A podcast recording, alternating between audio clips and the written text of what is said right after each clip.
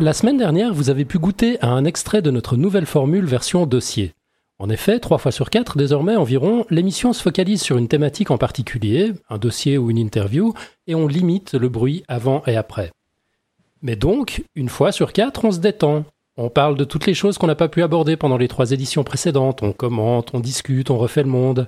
Et cela ne devrait pas être moins intéressant. En tout cas, c'est le pari qu'on va essayer de tenir. Vous serez fixé rapidement puisque cette émission est précisément notre première émission freestyle de la nouvelle formule. Nous sommes le jeudi 31 octobre 2013, vous êtes bien sur Podcast Science et c'est l'épisode 149. Bonsoir et bienvenue.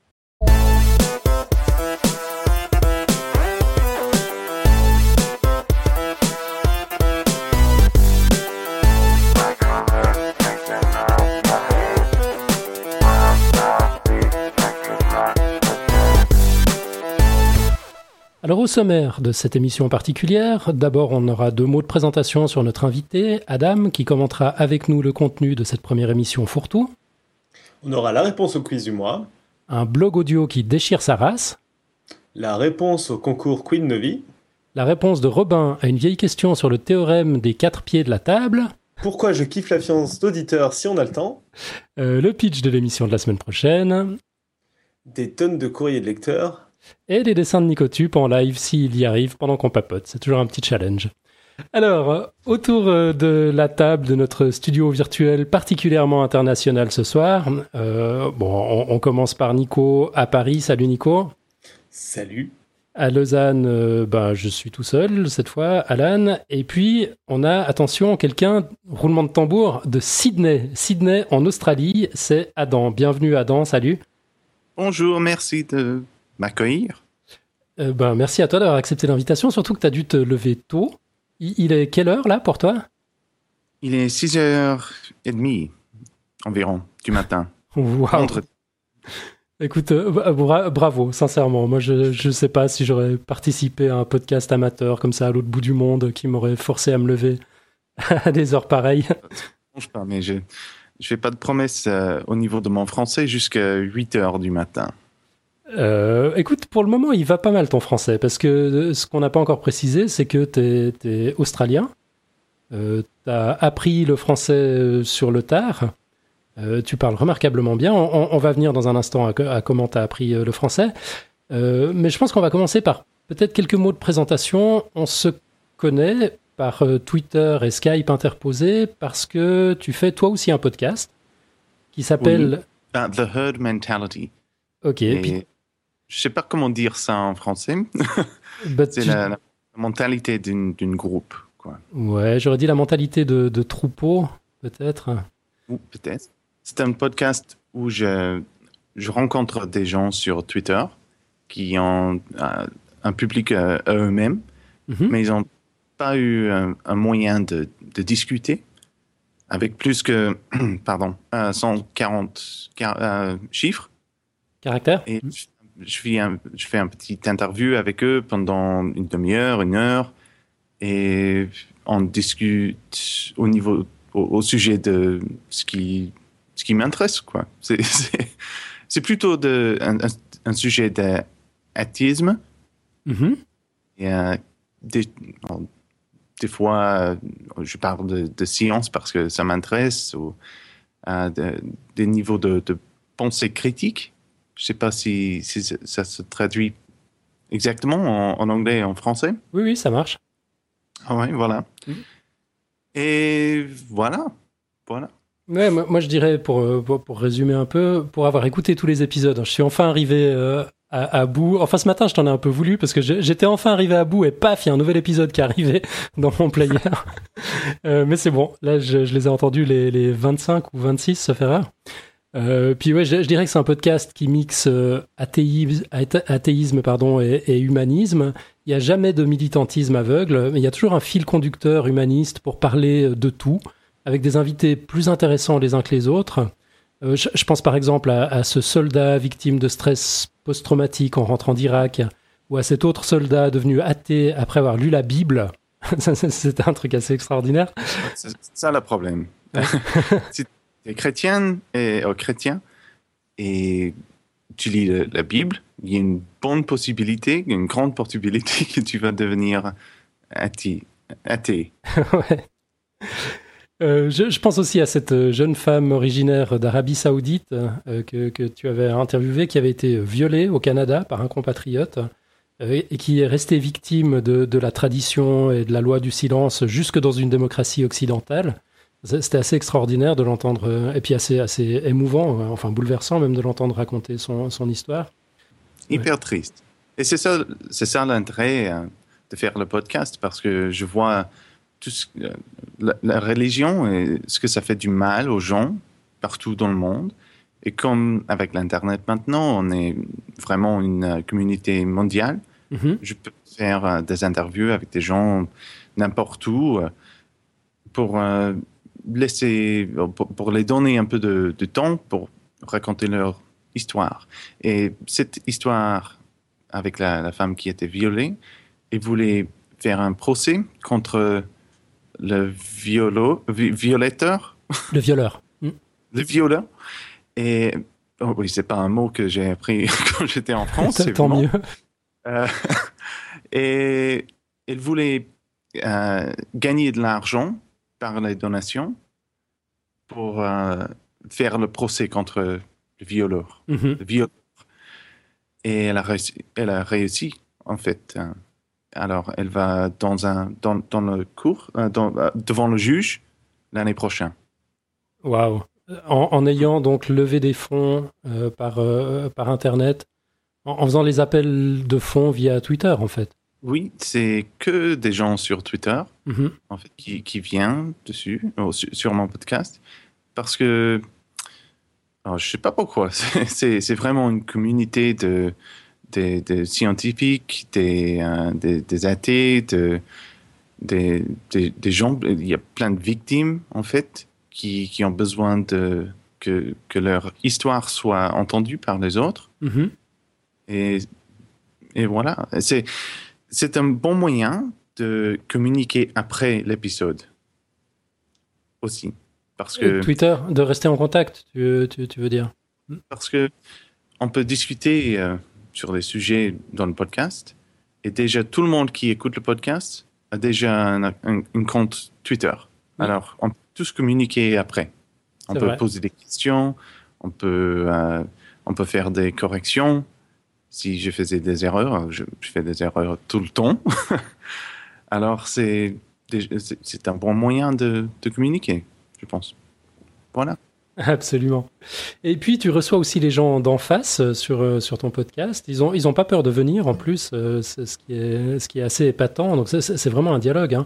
Je, pense à ces théistes des épisodes 15 et 16 qui, eux aussi, ont pu raconter leur histoire et donner leur, leur vision du monde, vraiment en bonne intelligence. Ou, ou plus récemment, tu as même reçu un, un créationniste à la rhétorique vraiment déroutante. C'était dur. En fait, les, les premiers épisodes, euh, 15, 16, euh, je pense, avec les, les gens qui, euh, qui croient en Dieu, Mhm. je voulais seulement faire un, un interview pour savoir ce qu'ils pensent. Ouais. Pourquoi ils croient dans un Dieu. Et il y avait quelqu'un qui, qui a découvert le Dieu après qu'il a eu euh, un problème dans sa vie avec des drogues. Je lui ai posé une question. euh, parce qu'il a réussi de, de quitter les drogues, il a attribué ça à Dieu. Oui. Alors, c'était le Dieu qui, qui lui a donné la puissance de, de quitter les drogues. Je, je lui ai posé les questions. Peut-être c'est peut-être c'est seulement toi qui as réussi Mhm. avec ça. Pourquoi tu as besoin de donner grâce à Dieu pour ça, si c'est toi qui l'as fait? Euh, Et je, me suis plus son sa, réponse. Il ne croyait pas qu'il pourrait le faire, son Dieu.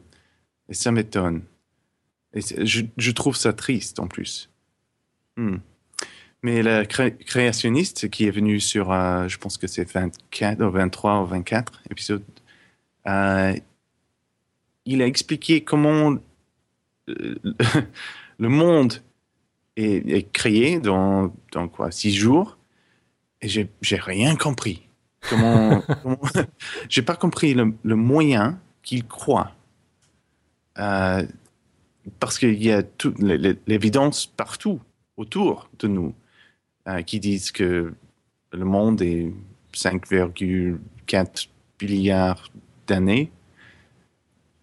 Mais lui, il voit que l'évidence, c'est le Dieu est autour de nous. Bah, Dans la si- même façon que ouais. je, je vois l'évidence partout, euh, il voit l'évidence pour Dieu. Mhm. Euh, mais après ça, j'ai eu un biologiste qui est venu. Euh, il a déjà éc- écouté le première interview et il, a, il me donnait les moyens de, euh, de, de, de, ba- de, de refuter, peut-être, euh, ses raisons Mhm. de, croire dans un, un jeune, une jeune monde. Je sais pas, je sais pas si, je sais pas si, si je suis, si je communique assez bien ce Euh, matin. ouais, ouais, non, il n'y a, y a aucun problème, c'est extrêmement clair. Euh, on a juste une correction dans la chatroom de Topo qui nous précise que c'est 4 milliards et demi euh, d'années, hein. Ah, voilà, Ouais, voilà, ouais. voilà. Euh, l'âge de la Terre. Mais euh, oui, en, en fait, ce que le, le biologiste, donc il est passé dans le, dans le même épisode. Hein. Tu as d'abord mis l'interview avec le, le créationniste, et puis ensuite, il y a un biologiste qui est venu t'expliquer comment tu aurais dû réagir, ce que tu aurais pu dire. Mais c'est vrai qu'on te sentait un peu, un peu sidéré dans cet épisode face à ce genre de rhétorique. Euh, moi, je me mettais à ta place, je me disais, bah, qu'est-ce qu'il peut répondre là? Enfin, j'étais complètement perdu. Puis c'était assez génial, effectivement, que, que tu invites le biologiste euh, droit derrière, quoi et puis euh, qui, qui puisse dire comment lui s'y serait pris et puis qui décortique cette, euh, cette, rhétorique euh, on, a mieux compris en fait euh, euh, ce, ce, ce type de raisonnement qui je pense pour, pour des gens comme nous avec une pensée rationnelle et, et assez euh, assez assez cryptique assez impalpable quoi.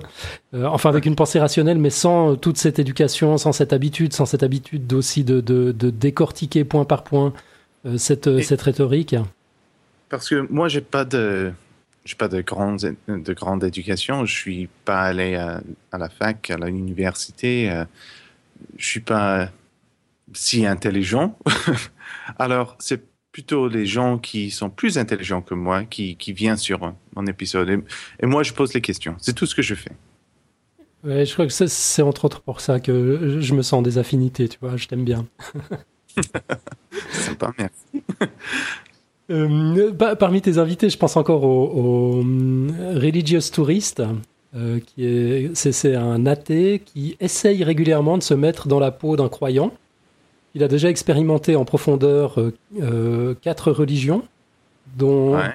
ou, ou c'est peut-être un peu plus maintenant en fait, euh, dont la, la scientologie, l'islam et plus récemment le paganisme, Oui, et le satanisme.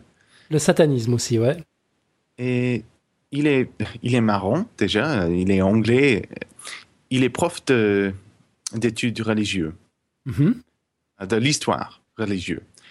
Et chaque mois, il fait quelque chose de différent. Et il essaye d'être euh, le, plus, le plus croyant que, po- que possible pendant sept mois. Et après, il vient sur euh, mon émission, euh, on, on discute ce qu'il a fait, euh, comment est-ce, comment est-ce qu'il a prié, et qu'est-ce qu'il a fait dans les mosques, parce qu'il a fait un ramadan. Oui, en plein été en plus. Euh, il a détesté pen- pendant tout, tout le mois. Tout le mois. Et je, je veux dire euh, pour tout le monde qui, qui écoute là, le podcast c'est en anglais. Mais Mhm. moi, je parle assez lentement. Euh, déjà en français, c'est très lentement parce que je cherche des mots euh, tout, le- tout le temps. Mais euh, en anglais, je parle lentement. Les, les invités qui viennent sur l'émission, moi, je ne fais pas de promesses pour, pour eux parce qu'ils parlent assez rapidement. Mais si vous voulez répéter un peu votre anglais avec, euh, avec plusieurs accents, parce que je, je fais des interviews euh, à- aux gens partout dans le monde, euh, c'est peut-être un, bon podcast pour euh, commencer. Et en plus, je faisais un épisode en français et en anglais en même temps. Alors, euh, c'était une, une expérience que je voulais faire. Et en fait, je fais un interview avec quelqu'un en français. et je fais la traduction en anglais. Et j'ai mixé l'audio. Mixé? Euh, Est-ce que je peux dire ça? Oui, oui, tu peux dire, ouais. je, je, mé- je mélangeais peut-être plutôt. Non, non, on dit Euh, mixer. C'est juste. Euh, L'anglais dans l'écouteur gauche et le français dans l'écouteur droite. Alors, si vous écoutez l'épisode deux fois dans les deux langues, euh, vous allez tout comprendre, je pense. Mais pas les deux en même temps. C'est hyper compliqué. ouais, c'est- mieux pas. Effectivement. Ça, c'était- épisode 20. L'épisode 20. On mettra un lien direct dans, dans les notes de l'émission sur, sur le fameux épisode 20. Mais euh, c'est vrai que pour apprendre l'anglais, c'est c'est super intéressant parce qu'on a une, une galerie d'accents assez, euh, ouais, a- assez. On- euh, T'as as des gens de toute l'Angleterre. hein, Dans, dans- parmi tes interlocuteurs, on a des accents du sud, du nord, euh, des accents londoniens euh, bien gratinés. Puis t'as pas mal de monde des États-Unis aussi. Euh, là aussi. Oui, en euh, fait, euh, la plupart de mon public vient des États-Unis. L'autisme, c'est un sujet qui, qui grandit rapidement aux États-Unis. Alors, c'est des gens qui, euh, pardon, qui veulent découvrir euh, euh, de plus en plus au, au sujet de l'athéisme parce que peut-être ils sont élevés assez religieusement, ils ont des difficultés de, de, de trouver des, euh, des ressources Mhm. qui sont euh, palatables. Palatables qui, qui sont consommables, Ouais. facilement consommables. Euh, c'est pour ça que le mot athéisme athée, c'est pas dans le, titre de mon podcast. Comme ça, c'est quelque chose. Il faut il faut chercher le podcast avant et on n'est pas si méchant aux gens qui, qui sont croyants.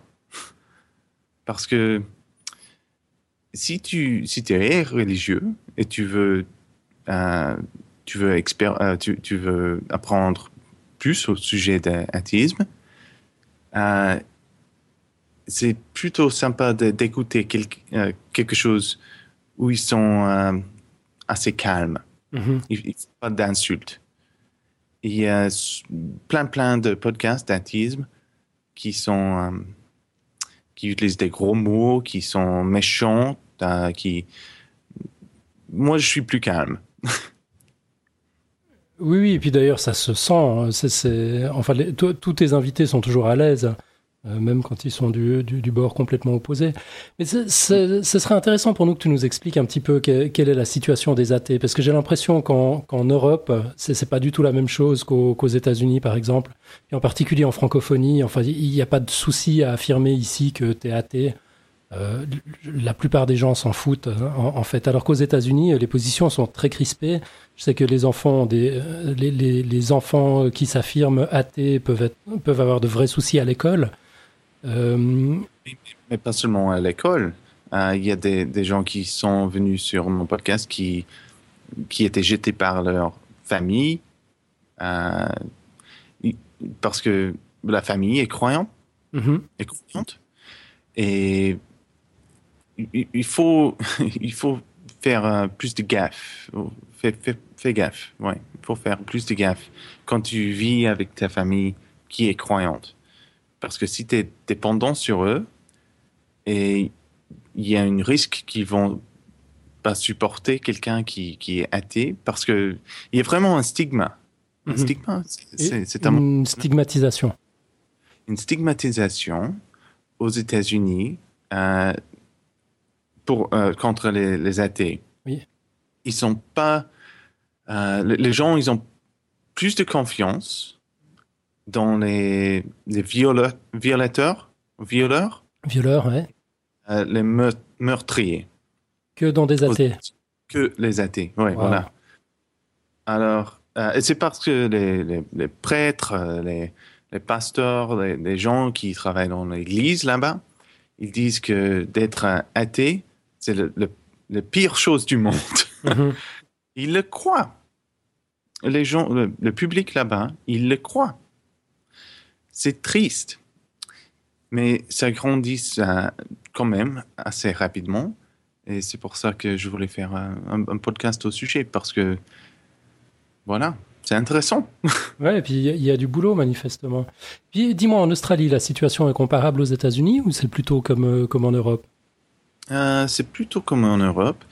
On a eu une première ministre qui s'appelait Julie Gillard, elle est la dernière, mm-hmm. qui est athée, et une femme. Alors. Elle cumule. Et comment? Elle cumule. Ouais, voilà. elle, elle faisait euh, euh, des, des, vraiment des bonnes choses pour l'Australie au niveau d'éducation, de, de la santé publique, euh, des choses comme ça. Et moi, j'ai plus de confiance dans, dans les, les gens en pouvoir qui sont des athées parce qu'ils savent bien réfléchir avant de prendre une position. Mhm. Mais aux États-Unis, c'est l'opposé si tu n'es pas religieux, tu vas pas réussir de trouver une position de, de, pouvoir, de puissance, mhm. Comme, comme un, président. Mais euh, après 200 ans, il y a 200 ans, les, les gens qui, les, les, pères de, des États-Unis, euh, ils étaient la plupart euh, séculaires, athées. Mhm. Il y a beaucoup de choses qui, qui ont changé. Et je, je vois ça. C'est une, c'est une, euh, une raison que les États-Unis ont perdu beaucoup de leur puissance parce qu'il y, y, a moins de moins de moins de, de, sciences aux écoles parce qu'ils apprennent de religion et ça c'est au contraire de la pensée critique. Euh, oui, et puis je crois qu'il faut préciser encore quand on parle de religion, euh, parce que en, Europe, on, a quand même l'habitude d'avoir euh, des, religions un peu plus, un, peu plus modérées et puis qui, qui, qui, ont su se remettre en question au, fil des avancées scientifiques. Mais quand, on parle, quand tu parles de religion aux États-Unis, là, tu, tu, parles carrément du créationnisme qui est enseigné à la place de la biologie dans, dans, dans les écoles. Voilà, voilà. En fait, euh, au Texas, ils ont des, des livres dans les écoles qui, qui ont dit que le, le, monstre, Loch Ness, est vrai. Super. Et ça, c'est appris dans les écoles. Alors, si tu si étais euh, euh, dans, dans, une grande entreprise et tu cherchais des ouvriers, est-ce que tu vas employer quelqu'un qui croit que, le monstre Loch Ness est, est vrai? Ils n'ont pas fait, ils ont, ils pas des outils de d'arriver euh, à une solution avec euh, le, pensée critique. C'est triste et ça, ça fait du mal partout euh, dans, dans, la région qui, dans les régions qui sont le plus religieux. Par exemple, ils, ont, ils, ils, apprennent, ils apprennent aux enfants que l'abstinence, c'est la meilleure solution de, de ne, pas de, de, ne pas tomber enceinte. Mm-hmm. Et oui, c'est une bonne solution. Mais les enfants de, 15 à 18 ans, ils n'ont pas, ils pas envie d'être euh, euh, euh, d'être abstinent. Je cherche abstinent. ils ont ils ont pas envie. C'est pas c'est pas la nature. Ils ont ils ont envie de, de, de faire l'amour. Tout le monde. Alors comme ça, ils ont appris que la, contraception, c'est la capote, c'est c'est pas permis. Mhm. Alors c'est pour ça que dans les États les plus religieux aux États-Unis, ils ont le plus les niveaux plus élevés de d'enceinte de teenage pregnancy. Hein, c'est trop tôt du matin. Euh, de, de grossesse adolescente. Voilà, voilà. Alors, la religion, ça fait du mal aux gens. Plutôt aux États-Unis, euh, et, voilà, où, ils, sont, ils sont plus, euh, stricts plus croyants. En Europe, c'est pas si mal, mais euh, les, chrétiens en Europe, ils, ont, ils sont plutôt spirituels. Ils ont envie de croire qu'il y a un Dieu. Mais ça ça touche pas aux politiques, vraiment. Mhm. Euh, ouais, et puis bon, quand, quand, je parlais des religions plus ou moins modérées qui ont su s'adapter à, la réalité moderne, euh, c'est vrai que je pensais pas spécialement non plus aux frasques des, euh, des, des, prêtres pédophiles, enfin tous ces scandales autour de, de l'Église catholique, qui, là aussi en fait, c'est des doctrines qui, qui contraignent les gens à, ne pas respecter leur nature, et puis au, final, ils, ils, font n'importe quoi. Enfin bon, c'est une analyse un peu, un peu simpliste, quoi, mais... Même les gens qui apprennent ça aux autres, les mm -hmm. prêtres, ils n'ont pas de moyens de contenir euh, C'est ça. leur... Ouais. Voilà, en Australie, là, en ce moment, il y a un grand, grand procès contre l'Église catholique. Mm -hmm. euh, parce qu'il y a des centaines, des centaines des, des gens qui sont plutôt euh, des, des, hommes maintenant de, de, de, 30, 40, 50 ans qui étaient abusés, ou, euh, touchés par les, les prêtres oui. euh, il, y a, il y a très longtemps. Et ils ont tellement indoctriné, c'est un mot? Oui, oui, c'est juste. Euh, ils sont tellement indoctrinés que ils n'arrivent pas à parler de ça jusqu'à maintenant. Et c'est que il y a une, un, une, euh, un procès du, de, de, tout le monde, d'un groupe. Alors, si tu étais touché par un, un, prêtre, tu peux joindre cette groupe et c'est pas seulement toi contre l'Église, c'est le public contre l'Église. Et tu as le moyen d'expliquer ta situation, ton Mhm. histoire. Et comme ça, c'est plus facile pour tout le monde de, de sortir de leur, euh, leur, euh, leur coin de, et, et, de parler de ça. Mmh. Et il y a des documents qui sont devant l'Église, euh, de, devant le, le, juge maintenant, qui disent que l'Église a, a, caché des, euh, des documents avant. Alors, ils savaient que les prêtres euh, étaient abusifs ou des, des, violeurs. Ils ont caché les prêtres. Ils, ont, -hmm. ils ont poussé les prêtres de, de ville de, en ville en ville. Et peut-être si ils ont trouvé trop de.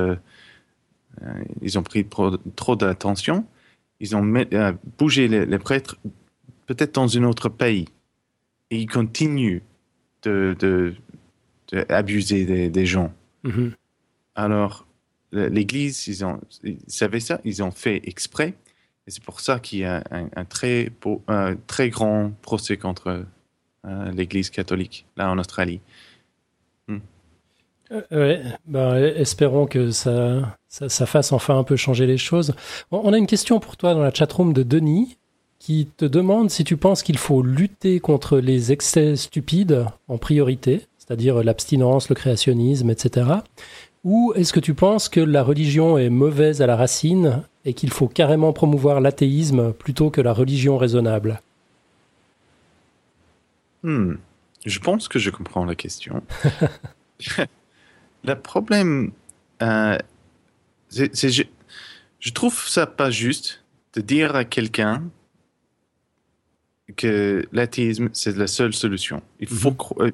il faut comprendre ça. Il faut croire en ça. Ça, c'est pas juste.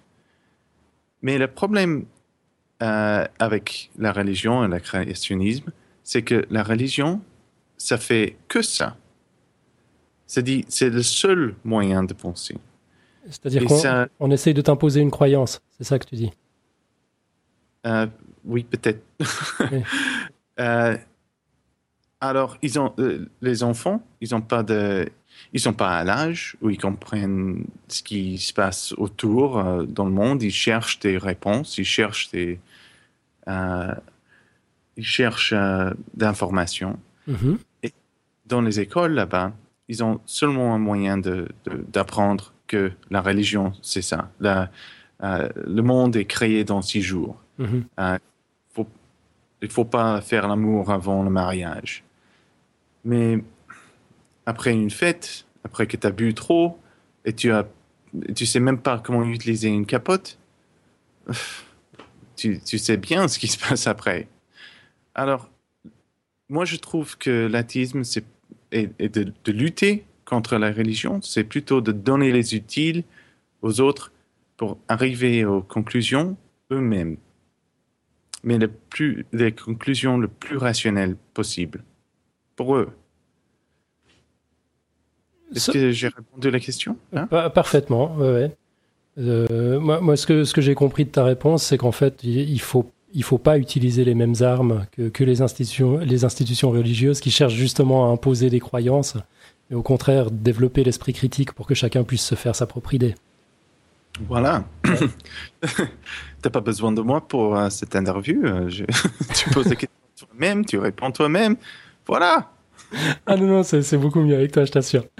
Euh, D'ailleurs, pour, euh, euh, pour, euh, revenir un peu au, podcast, parce que voilà, là, on est, parti euh, sur, la problématique en général, mais tes, interviews sont, formidables, justement.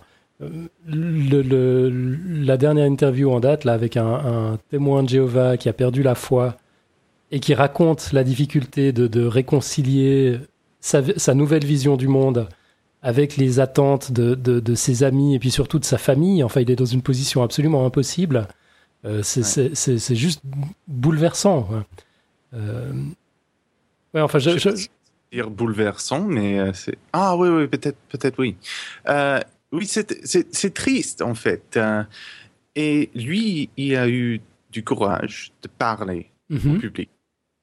Il y a, si- s'il y a un qui a du courage, ça veut dire qu'il y a des, des dizaines, des centaines, des, des, des gens qui qui n'ont pas de puissance, ou qui n'ont pas de, de courage de parler, mais ils ont le moyen d'écouter Mhm. d- d'apprendre comment quelqu'un a échappé. Ça. Mais le, le- problème avec les, les témoins Jéhovah, c'est que c'est pas une décision qui, qui est prise par toi-même. C'est pris pour toi-même, par tes parents. Alors tu es né dans une famille témoin Jé- Jéhovah. Mhm. Et la communauté est, est tellement euh, insulée. C'est c'est un mot ça? Insularisé. insularisé.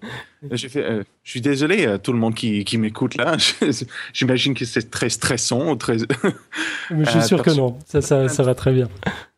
Euh, c'est euh, alors il- maintenant qu'il a décidé que euh, il croit pas en Dieu parce qu'il a jamais eu de d'expérience avec Dieu lui-même. Mhm. Euh, il, il veut il veut dire à tout le monde bon je suis athée mais tous ces tous les gens autour de lui sa communauté sa famille ils ont dit bon tu peux tu peux plus associer avec nous avec nous et il a perdu tous ses amis comme ça Mhm. et ça c'est c'est triste c'est ça ce que ce qu'ils font les, les témoins Jéhovah de de créer une communauté qui, qui rejette tout le monde euh, qui ne croit pas.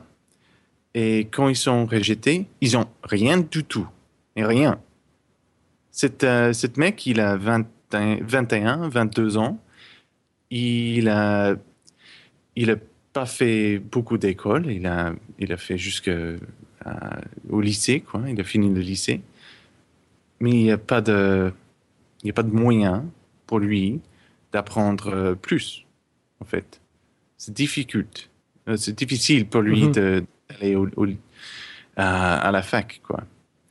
Ouais, surtout qu'il habite encore chez ses parents, justement. Ouais, ouais. C'est. Alors, il m'a appelé euh, une, une heure étrange. Il a dit bon, ils sont pas là. Est-ce qu'on peut parler maintenant? Ah ouais. Et voilà, c'est comme, ça. Mais j'ai plein de gens qui, qui viennent sur euh, l'épisode comme ça. Euh, mais quand même, il y a autrement, il y a des gens qui, qui sont euh, des comédiens. J'ai eu peut-être peut-être le, public là français qui va va pas connaître Ricky Gervais, mais il est un comique, comédien euh, très très connu dans le monde dans le monde euh, anglophone Mhm.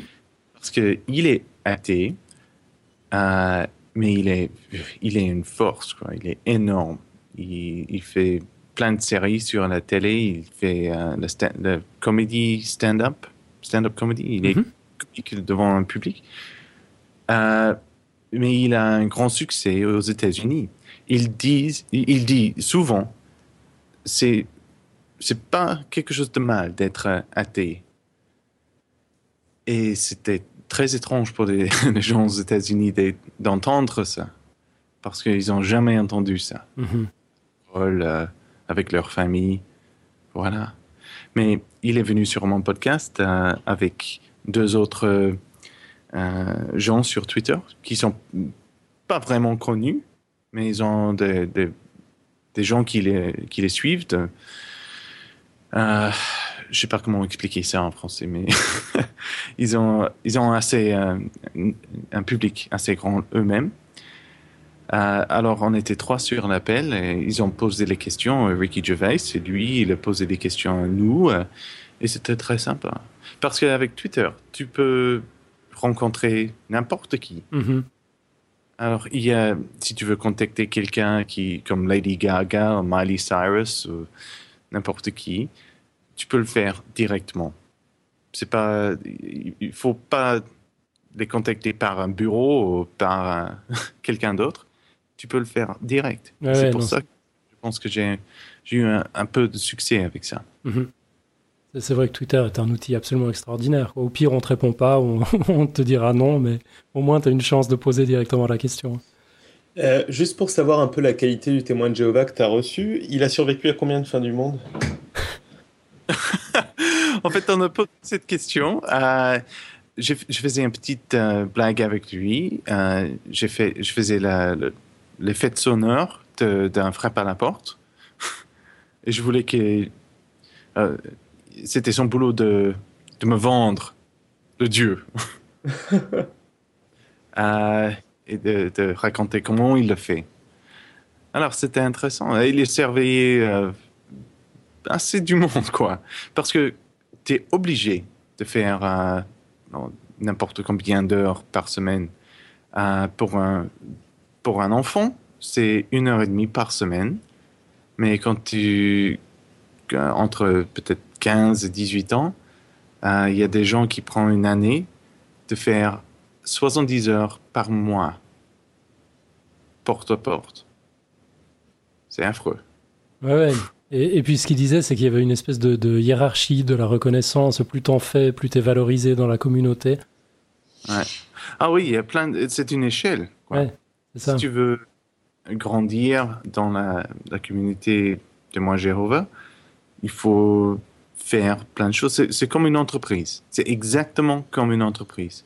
C'est pas différent que la scientologie. C'est pareil. Il faut, euh, faut, piéger les gens quand ils sont très jeunes, puisqu'ils sont, euh, puisqu'ils soient euh, dans la communauté pendant toute leur vie. Parce que comme ça, il y a, il y a toujours euh, de l'argent qui, qui, vient d'eux. Hmm, c'est une entreprise. C'est mhm. affreux. Ouais. Bon, j'arrête de te, de te, lancer sur des, des, exemples de personnes que tu as reçues, parce que c'est vrai que c'est chaque fois des caractères si, euh, si extraordinaire qu'on pourrait parler euh, une heure de chacun. Parce qu'on est censé faire une nouvelle formule où on n'est pas en train d'interviewer quelqu'un pendant une heure. Hein. C'est ça. du coup, on va, on va, on, va accélérer un petit peu. Euh, J'avais quand même une ou deux questions euh, techniques à te poser comme ça, de, de, de podcasteur à podcasteur.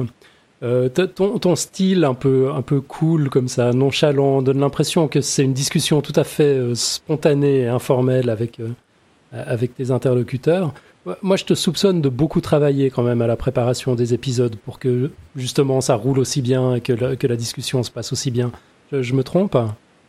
Tu passes combien de euh, temps par épisode? Par épisode de préparation, c'est mhm. peut-être euh, euh, entre une demi-heure, une heure. Mais de trouver les gens, ça c'est déjà compliqué. C'est difficile de trouver les gens qui sont, qui sont une bonne une bonne mélange. Mhm. Mais euh, après, ça prend euh, environ euh, entre 6 heures et 10 heures pour faire l'édit, pour couper. D'accord. Parce qu'une conversation, ça peut durer 2 heures, mais après, quand c'est un podcast, c'est une demi-heure. Alors, je coupe beaucoup. Ah oui. et ça prend du temps. mais comme préparation, non, je, je j'ai pas de questions avant. J'ai une idée dans ma tête. Je, par exemple, euh, des témoins Jéhovah, je, je, faisais un petit peu de recherche au niveau de ce qu'ils peuvent faire euh, au niveau d'accepter du sang de, des autres. J'ai lu un petit peu de ça avant, mais c'est moi, je suis, je fais des expériences plutôt avec des, questions. C'est plus, plus intéressant d'écouter les, euh, les invités que moi. Hmm. Ok, donc t'es, vraiment cool et nonchalant en fait. C'est pas, c'est, pas un style que tu te donnes comme ça. très fort. Euh, je voulais encore te demander deux trois trucs. D'abord, comment ça se fait que tu parles français comme ça? Ah, ça c'est une bonne question. Euh, en 99-2000, j'étais étudiante euh, en échange avec une compagnie qui s'appelle AFS, American Field Service. Mm-hmm. C'est eux qui... Euh, c'est une compagnie qui, qui, prend les étudiants de, n'importe où dans le monde et qui, qui font une année, six mois ou deux mois dans un pays différent.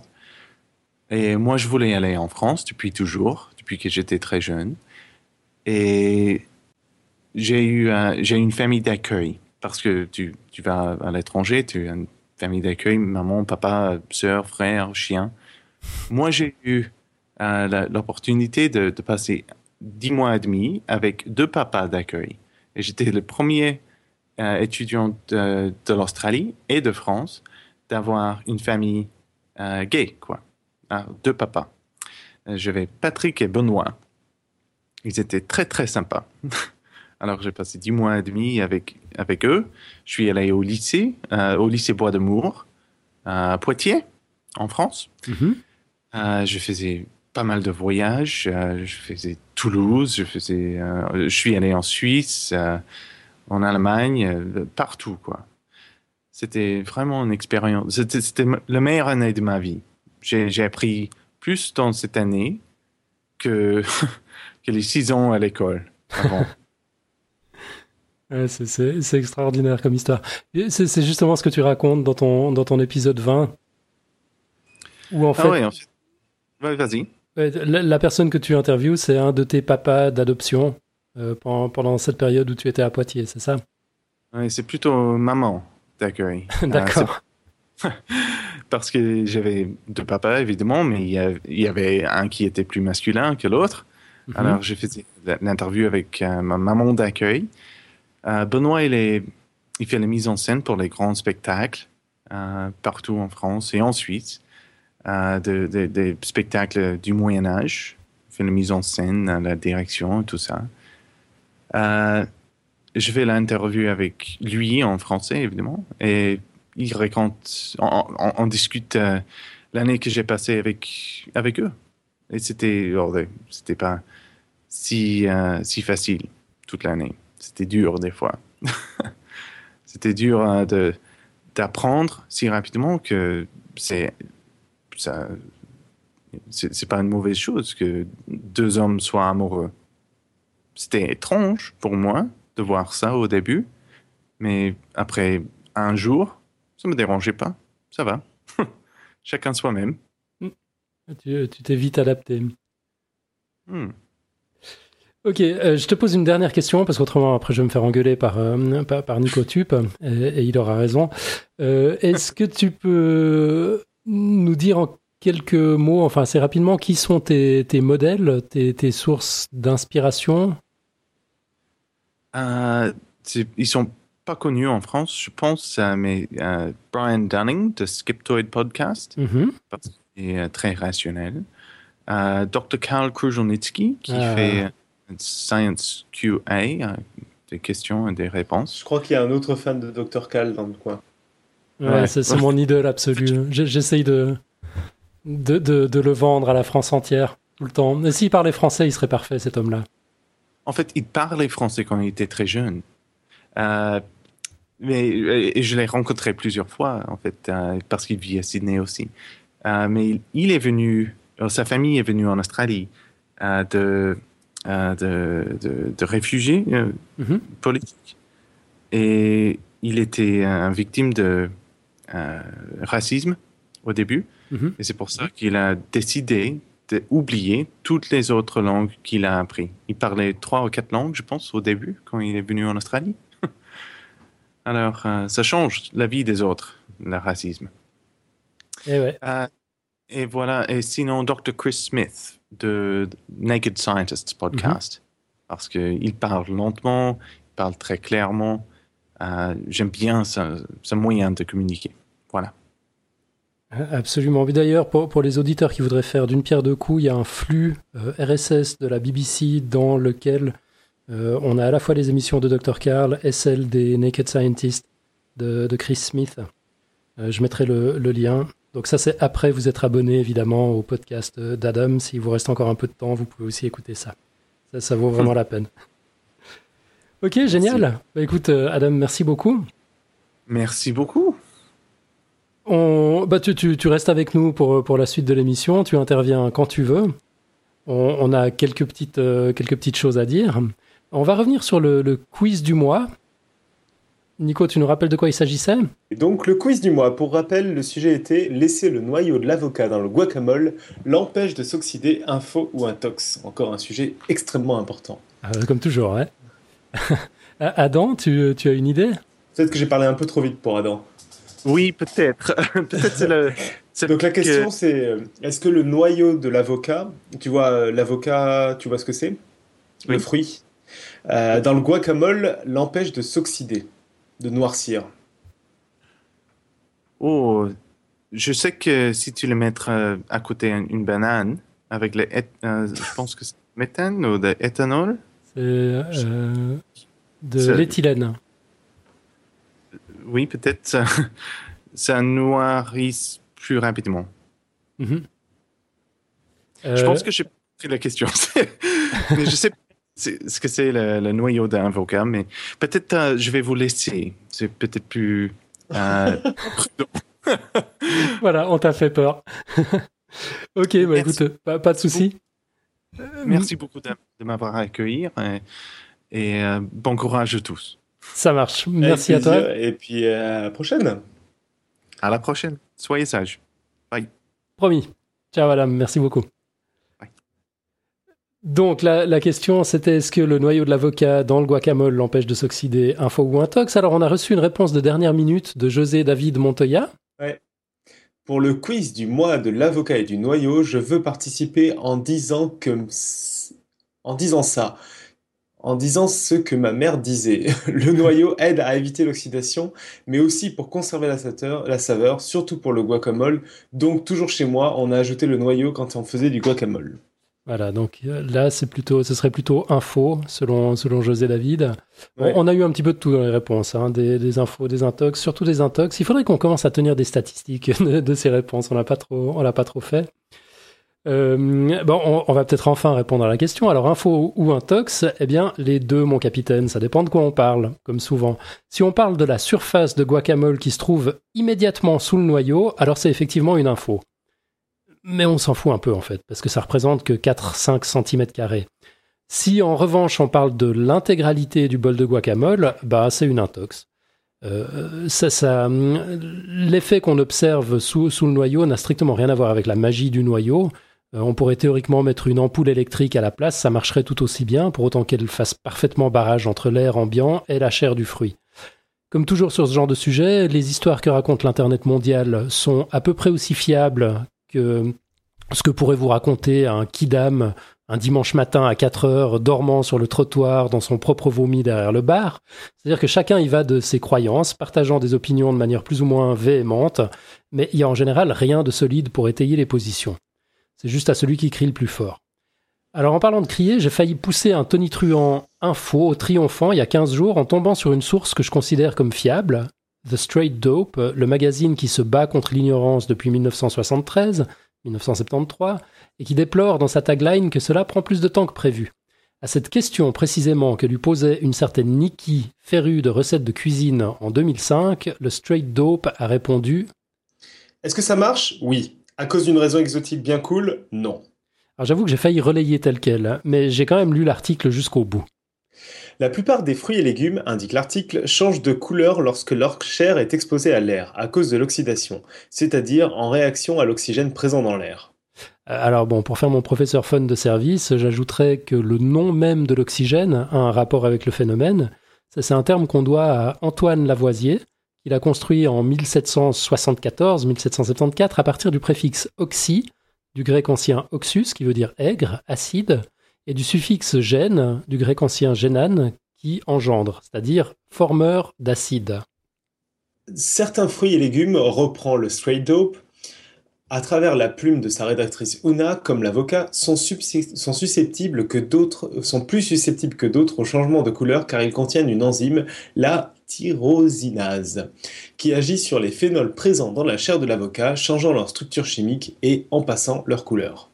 Alors c'est technique, hein, on s'en tape un peu, mais pour celles et ceux que ça intéresse, les phénols ou polyphénols, ou anciennement juste tanins, sont des molécules présentant un arrangement particulier d'oxygène et d'hydrogène sur un noyau de carbone. Il y a donc deux coupables dans ce processus de brunissement. Poursuit Una. L'enzyme dans l'avocat et l'oxygène de l'air, et l'enzyme dans l'avocat et l'oxygène de l'air. La logique suggère que si le noyau empêche le brunissement, alors l'un des deux phénomènes suivants doit se produire. Soit le noyau modifie chimiquement le guacamole, ou il empêche simplement l'oxygène d'accéder au guacamole. Je voudrais d'abord faire quelques expériences, continue Uma. Mais mon rédacteur en chef m'a convaincu que c'était inutile car cela avait déjà été fait dans un livre, The Curious Cook, par Harold McGee. McGee a fait toutes sortes d'expériences de guacamole avec et sans noyau et il est arrivé à la conclusion que le secret résidait simplement dans le fait que le noyau bloquait physiquement le passage de l'air et empêchait donc l'oxydation. En fait, le meilleur moyen d'éviter une intrusion d'oxygène consiste à recouvrir le guacamole d'un film plastique adhérent à la, préparation pour l'empêcher de circuler. On peut cependant s'en prendre à l'autre coupable, l'enzyme, de différentes manières. La réfrigération ralentira son action, mais l'avocat supporte assez mal les basses températures.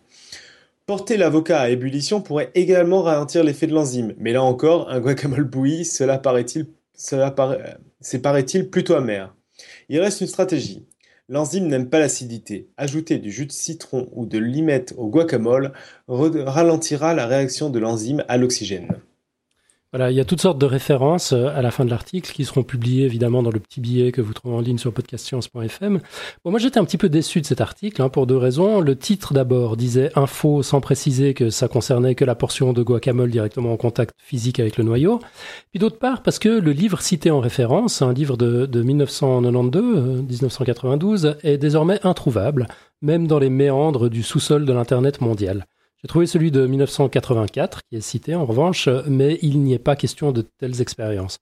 Du coup, il faudrait soit croire l'auteur sur parole, ce qui me pose quand même un peu problème, ou alors trouver d'autres sources fiables qui référencent également l'ouvrage. Eh bien, euh, c'est le cas du seul et unique livre de cuisine que je possède, j'en suis assez fier, ça s'appelle Cooking for Geeks, qui confirme, en se basant sur la même source précisément, que c'est bien la zone directement au contact du noyau qui est préservée de l'oxydation. Et je me suis quand même dit que rien ne vaut l'expérience. Euh, alors j'ai pas eu le temps de faire un guacamole, désolé, mais j'ai quand même eu le temps d'acheter euh, deux avocats, de les couper en deux et de les regarder vieillir. J'avais donc quatre moitiés d'avocats que j'ai laissés non réfrigérés et à l'air libre de ma cuisine après les avoir apprêtés de la manière suivante. Le premier demi-avocat, je l'ai laissé avec son noyau. Le deuxième demi-avocat était sans noyau, laissé en plein air. Le troisième demi-avocat, j'ai mis une ampoule électrique à tout hasard à la place du noyau, euh, mais bon, j'ai pas réussi à faire un truc bien hermétique, donc euh, ça, c'était pas terrible comme expérience. Puis le quatrième demi-avocat, euh, sans noyau, était simplement recouvert de jus de, citron vert, de limette. Alors, vous trouverez les résultats en photo sur le sur l'article disponible sur, sur le site. En résumé, on voit clairement qu'après 48 heures, seul le demi-avocat imprégné de citron vert est moins dégradé que les autres. Euh, et, même si la chair du demi-avocat numéro 1, donc celui qui avait euh, le, noyau, est effectivement nickel juste sous le noyau, le reste de l'avocat est quand même bien marron. Quant à l'ampoule, ben, elle adhérait pas suffisamment à la chair pour empêcher l'air de circuler. Du coup, euh, pauvre avocat, il, était tout brun. Et donc euh, voilà, tout doute euh, est, désormais dissipé. On peut le clamer haut et fort. Cette histoire de noyau qui empêcherait la chair de l'avocat dans le guacamole de s'oxyder est bel et bien et définitivement une intox. Podcast Science vous recommande donc de protéger votre guacamole autrement qu'à grands coups de croyances populaires infondées et de suivre les conseils de l'excellent blog Sweet Random Science pour planter le noyau d'avocat, ainsi récupéré, et voir pousser une magnifique plante verte. Last but not least, puisque nous y sommes et qu'une question entraîne une question, c'est la tradition, je ne résiste pas à l'envie de vous raconter vite fait l'histoire de l'avocat le plus communément vendu, en tout cas sous nos latitudes, celui dont la peau est pratiquement noire quand le fruit est mûr, c'est l'avocat As, celui qu'on trouve au, rayon, euh, au, rayon avocat du supermarché. Il s'agit en fait d'une variété qui remonte à 1926, qui a été mise au point par un facteur californien, un facteur, euh, ouais, un, employé de la poste, quoi, jardinier amateur à ses heures perdues, du nom de Rudolf Haas. Il a obtenu cette variété via des greffes expérimentales en partant de semences d'une sous-espèce malheureusement inconnue. Du coup, on serait incapable de la reproduire aujourd'hui. Et puis c'est à partir de la plante mère qu'il a fait pousser euh, tout, euh, qu'il a fait pousser qu'il a obtenu donc que tous les avocats Haas de la planète descendent aujourd'hui. Particulièrement gras et résistant, ces avocats se vendaient jusqu'à 1 dollar pièce dans les années 30, l'équivalent de 15 dollars aujourd'hui. En 1935, il a breveté la plante mère, c'était d'ailleurs le premier brevet pour un arbre, euh, mais l'une dans l'autre, il s'est fait avoir par ses partenaires et n'aura touché que 5000 dollars en tout et pour tout, quand bien même le marché de l'avocat Haas pèse aujourd'hui 1 milliard de dollars par année, rien qu'aux États-Unis. Pour payer son loyer, donc le brave Rudolf est resté facteur jusqu'à la fin de ses jours en 1952. Sa plante mère lui a survécu pendant un demi-siècle. Elle est morte à l'âge respectable de 76 ans, 76 ans, le 11 septembre 2002, après 10 ans de combats acharnés contre le euh, un micro-organisme qui provoque le pourrissement des racines. Qu'elle repose en paix. Ouais, et t'as trouvé ça comment par hasard? Bah, j'ai cherché un petit peu. Alors j'ai mis toutes les sources euh, évidemment dans le dans, le billet. Il euh, y, en a tout plein comme d'habitude. C'est assez remarquable. Bon bah du coup on a un nouveau quiz. Bah oui. Qu'est-ce qu'on qu'est-ce qu'on lance cette fois? Alors le nouveau quiz c'est il faut attendre deux heures après le repas avant d'aller nager. Info ou intox? Alors ça, c'est le truc que tout le monde a entendu toute son enfance. J'en suis convaincu. Je sais pas. Hein. Moi, j'ai déjà mangé dans une piscine. Hein, mais Ouais, mais manger dans une piscine, paraît-il, ça va. Quoi. Par contre, si tu as mangé hors de la piscine, tu dois attendre deux heures avant d'aller d'aller te baigner. Moi, j'ai déjà fait. Hein. Ok. Donc toi, tu dis intox. ah ouais, je dis intox. Bon, ben, on verra ce que disent nos auditeurs. Par contre, manger beaucoup avant de faire de la natation sportive, c'est pas, c'est pas fou. C'est-à-dire, qu'est-ce qui t'est arrivé? Bah, T'es un peu lourd, quoi. Ouais, c'est ça. Alors, qu'en pensez-vous? Pas la peine de donner une réponse scientifique, hein, Alan s'en chargera. Mais dites-nous ce que vous en pensez, racontez-nous vos histoires, vos anecdotes par message audio de 90 secondes via le répondeur disponible sur la marge droite du 6 ou par message audio d'une heure si vous préférez, mais à ce moment il faut nous l'envoyer par email à podcastscience.gmail.com ou comme d'hab par tous les moyens possibles et inimaginables, Twitter, Facebook, Google+, Post, lettres, documents Word, lettres manuscrites, MMS, Morse, Braille, fax, pigeon voyageur, téléportation quantique. Nous avons hâte de savoir ce que vous en pensez. Voilà. Il est l'heure de parler du one minute pitch, c'est-à-dire, enfin, ce n'est pas vraiment un one minute pitch en l'occurrence, on va simplement vous annoncer de quoi on parle la semaine prochaine. On va parler économie d'énergie et écologie, mais pas dans une perspective militante, hein, dans une perspective scientifique simplement. Notre invité. T'es contre quoi? J'ai entendu militant. Ah, c'est ça, ouais. Euh, donc notre invité euh, s'appelle Ludovic Perron. Euh, C'était pas vraiment prévu au programme, mais je l'ai rencontré il y a trois semaines. J'ai appris plein de trucs que j'avais jamais entendus jusque-là sur l'isolation thermique, le rendement énergétique, le potentiel d'économie, les progrès technologiques absolument inouïs. Bref, la science et l'ingéniosité qui existent derrière les économies de chauffage. J'ai trouvé cette discussion informelle absolument passionnante et j'avais très envie de partager ça avec vous.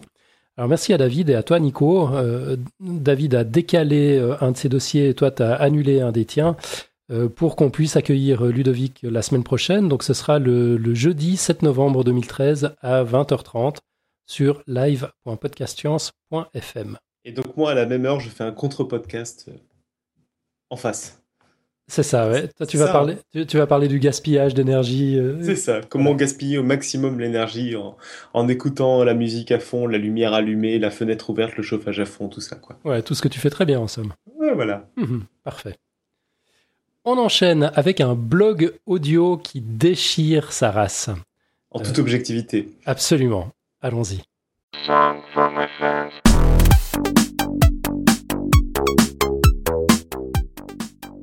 La théorie des races dans l'éducation, ou Voyage au pays de l'imposture scientifique.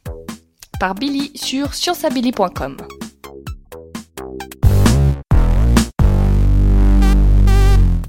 Ma plus grande peur, enfin ma deuxième plus grande peur, parce qu'avant tout vient l'angoisse irrationnelle de me faire caresser les genoux par un grand requin blanc. Donc ma deuxième plus grande peur, disais-je, c'est de servir une idéologie raciste, sexiste ou capitaliste au glaive de ma science. Ah, cette phrase ne veut pas dire grand-chose, j'en ai bien conscience.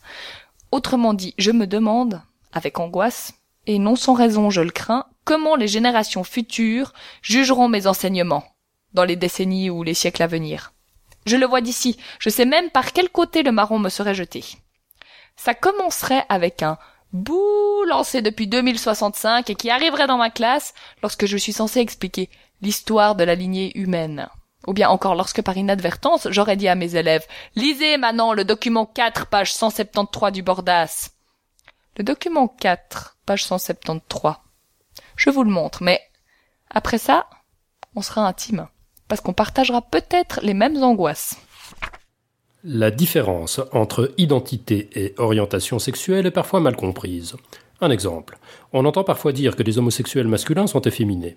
Si cela est vrai pour certains hommes homosexuels, que l'on remarque plus que les autres, on ne peut absolument pas en faire une généralité. Un homme homosexuel peut très bien avoir une identité masculine très forte, et ne pas se sentir féminin du tout. Il en est de même pour les femmes. Une femme très féminine peut être attirée par les femmes. Les hommes homosexuels efféminés que l'on remarque apprécieront, j'en suis sûr. Ceux ou celles qui essayeront de déterminer quels sont les critères qui font le sentiment féminin. Merci, hein, et bon courage. Quant à la lignée humaine, dès que je vois les mots hominoïde, hominine, hominoïdé, hominidé ou tout autre hominine, je panique. Euh, presque aussi fort que lorsque je suis censé justifier l'apparition de l'Holocène dans l'échelle des temps géologiques. L'Holocène. Période, les dix mille dernières années, créée dans l'échelle des temps géologiques, presque uniquement dans le but de dire Homo sapiens was here. Alors que toutes les autres périodes font en général plusieurs petits millions d'années. Un peu comme si tu étais convaincu que pisser dans la neige laisserait une trace indélébile de ton passage sur Terre à travers les âges. C'est prétentieux, non? Euh, Que cela ne nous empêche pas d'uriner sur la neige, hein? Bref, tout ce qui touche à l'homme avec un trop grand H non, je parle pas de toi, petite cochonne. Quand je dis ce qui touche à l'homme, c'est une image. Voyons, Bernadette, enlève ta main de cette braguette. Bref, tout ce qui touche à l'homme avec un trop grand H égale très grosse opportunité de dire des choses qui te rendront infréquentables dans 68 ans. Euh, je veux dire, en dehors du fait que tu te feras un malin plaisir à parfumer ton décolleté, voire même ton pantalon à la soupe pliée big juste pour embêter les infirmières. Alors, quand un ami me pointe sous le nez un terrifiant exemple de ce que les professeurs peuvent professer au nom de la science. Professer. J'adore ce mot. Toute l'histoire de la pédagogie à la française tient dans ce verbe. Dirty, je suis une professeure. Ah, ah bon, pardon. je ne peux que vous faire partager cette histoire intitulée La théorie des races dans l'éducation ou Voyage au pays de l'imposture scientifique. Au détour d'un panier à vélo, lui-même contenu dans une poubelle, elle-même remarquée par un ami, je suis tombé sur tous les exemplaires de Tout l'univers. Encyclopédie destinée aux enfants, publiée par Hachette. Euh, vous pouvez voir sur mon blog ce que vous pouviez voir en couverture de ce numéro, numéro 54 du 31 octobre au 7 novembre 1962, mettant à l'honneur la lettre E dans ce spécial ethnologie. En légende, de haut en bas, individu de race blanche, individu de race jaune, individu de race noire. Là déjà on souffre, hein, parce qu'on a du mal à croire que la hiérarchie des illustrations ne serve pas de support à une soi-disant hiérarchie des races. Et qu'est-ce qu'une race? Est-il possible de définir des critères raciaux?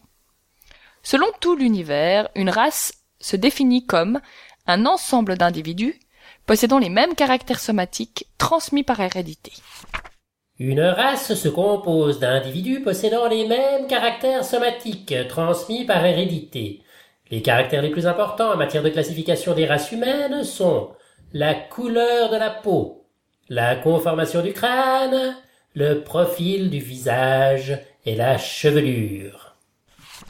En gros, une race serait un groupe de personnes qui diffèrent d'un autre par des traits typiques. Pourquoi pas? Mais existe-t-il de tels caractères? Autrement dit, existe-t-il des caractères biologiques qui permettent de distinguer réellement des groupes d'individus appartenant à une même espèce Selon tout l'univers, oui, de tels caractères existent, et sont au nombre de quatre. Il s'agirait de la chevelure, de la conformation du crâne, du profil du visage et de la couleur de la peau. Pourquoi ces caractères ont-ils été choisis? Pourquoi la couleur de la peau et pas la distance entre les sourcils? Ou la capacité à tourner sa langue dans sa bouche? Sur les choix de ces critères, nulle justification. L'arbitraire règne. D'ailleurs, l'embarras se fait sentir dès qu'il s'agit de justifier une division de l'espèce humaine selon la couleur de la peau, car comme le fait remarquer tout l'univers, rédacteur en chef H de Roujoux, la couleur de la peau dépend de la concentration de pigments contenus dans les cellules. Ce caractère est continu. Toutes les gammes de couleurs sont représentées. Cet argument ne peut donc pas servir à distinguer clairement des groupes d'individus, car comment marquer la frontière entre le blanc et le noir quand toutes les nuances de couleurs existent? La couleur de la peau, contrairement à la croyance générale, ne dépend pas d'une diversité du pigment épithélial, substance colorante élaborée par les organismes vivants, mais de la quantité de pigments contenus dans les cellules de l'épiderme. La couleur n'est donc pas l'élément décisif qui permet de déterminer une race. Des hommes de carnation claire et d'autres de carnation foncée peuvent appartenir à la même race. L'humanité présente toutes les gammes de couleurs de peau, depuis le noir d'ébène de certains peuples d'Afrique jusqu'au blanc rosé des Européens nordiques. Ce qui n'empêche pas pour autant le rédacteur de poursuivre en parlant du groupe blanc, du groupe jaune et du groupe noir. Le deuxième caractère serait le profil du visage. Ainsi, le groupe blanc et le groupe jaune seraient définis par une face bien droite, dite orthognate, alors que le groupe noir aurait une face avec la mâchoire projetée en avant, dite prognate. Cette affirmation, en plus d'être totalement fantaisiste, a pour but de rapprocher le groupe noir de lignées de primates disparus, ou de nos cousins actuels, les chimpanzés, qui possèdent une face prognate. Tandis que le groupe blanc et le groupe jaune, avec leur face orthognate, on serait plus éloigné, sous-entendu plus évolué. Le troisième caractère concernerait la conformation du crâne. Ces résultats font référence, non cités, ce serait trop facile, à des études craniométriques initiées dans les années 1840 par Samuel George Morton. Quand l'indice est bas, entre 70 et 75, le crâne est dolicocéphale, c'est-à-dire allongé. Si l'indice est moyen, entre 75 et 80, le crâne est mésocéphale, c'est-à-dire normal. Enfin, si l'indice est élevé entre 80 et 85, le crâne est brachycéphale, c'est-à-dire large. Morton aboutissait à la conclusion que le groupe blanc avait un fort indice crânien, brachycéphale, le groupe jaune un indice crânien moyen, mésocéphale, et le groupe noir un indice crânien bas, dolicocéphale. Dire que les études de Morton furent menées avec légèreté, ce serait comme affirmer que non, vous faire arracher les tétons avec un sécateur rouillé, ce n'est pas comme cela que vous imaginiez votre séance de relaxation. En effet, les mesures crâniennes furent imprécises, les échantillons n'étaient pas représentatifs des populations, les individus blancs ayant un indice crânien trop petit étaient volontairement mis de côté, Morton ne tenant d'ailleurs aucun compte d'une éventuelle corrélation entre la taille de l'individu et celle du crâne. D'ailleurs, sans aucune justification, Morton déclara qu'un petit crâne entraînait une faible capacité intellectuelle et un grand crâne de forte capacité intellectuelle. Il y a de fort à parier que si Morton ressuscitait pour apprendre que l'homme de Néandertal possédait probablement un plus fort indice crânien que l'Homo sapiens, le choc de cette nouvelle le ferait mourir une seconde fois.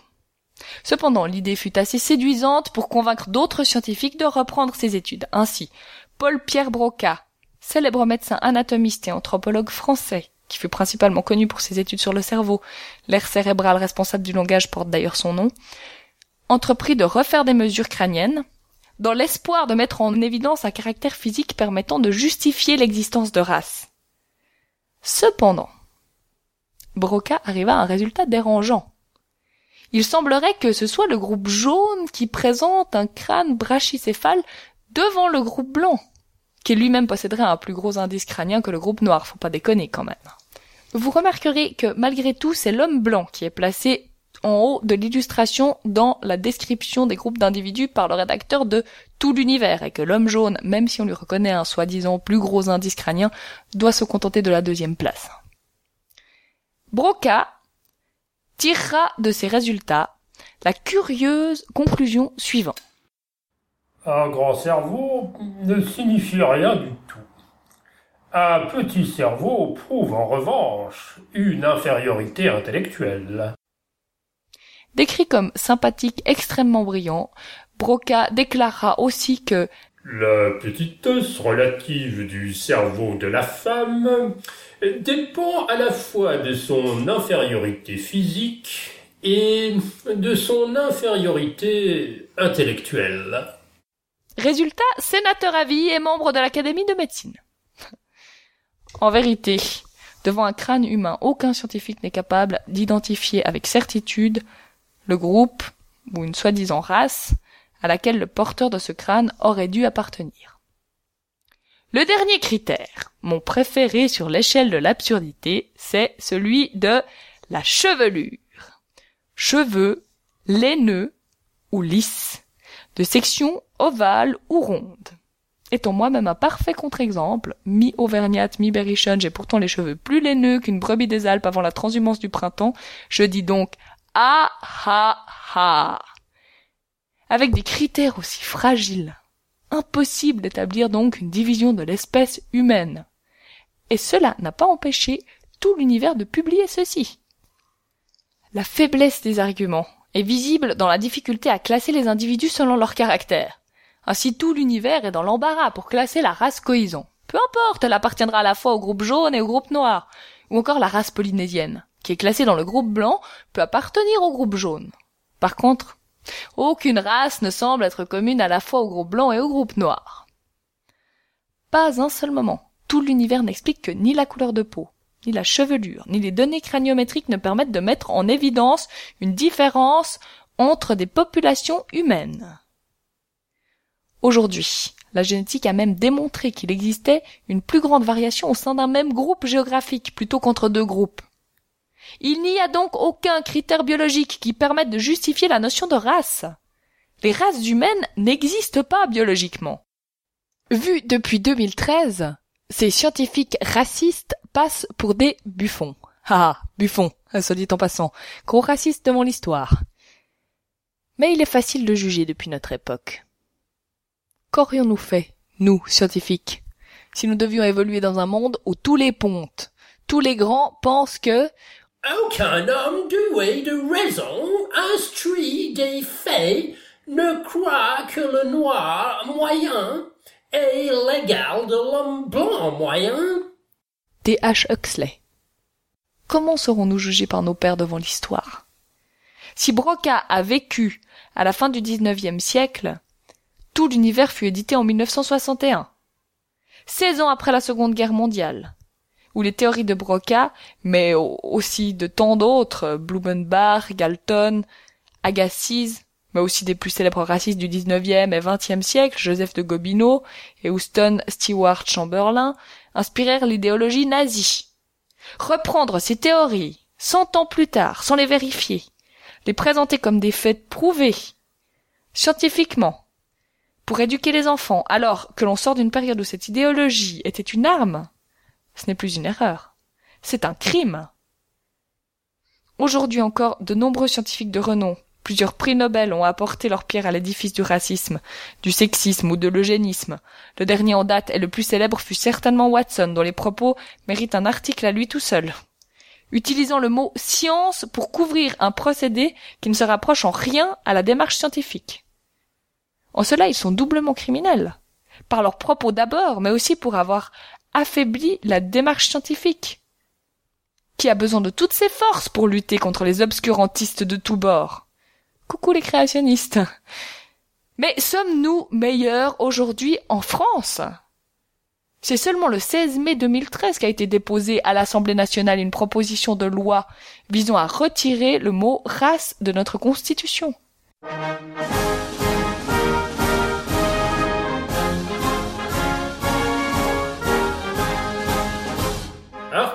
Article 1er. La France est une république indivisible, laïque, démocratique et sociale. Elle assure l'égalité devant la loi de tous les citoyens sans distinction d'origine, de race ou de religion. Elle respecte toutes les croyances. Son organisation est décentralisée. Billy. Vous venez d'entendre La théorie des races dans l'éducation ou Voyage au pays de l'imposture scientifique. Un billet de Billy sur le blog scienceabilly.com, interprété par Jeanne et Alan.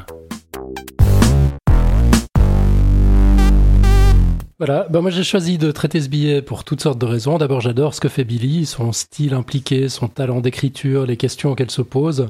Mais en plus c'est un billet qui me fait réfléchir. Euh, je, me dis que les, les composantes culturelles d'une époque, les croyances, euh, entachent forcément le discours scientifique de, de plein de biais. Euh, et pas seulement le discours, la démarche elle-même. Stephen Jay Gould lui-même avait dissimulé des résultats pour critiquer le racisme de Morton.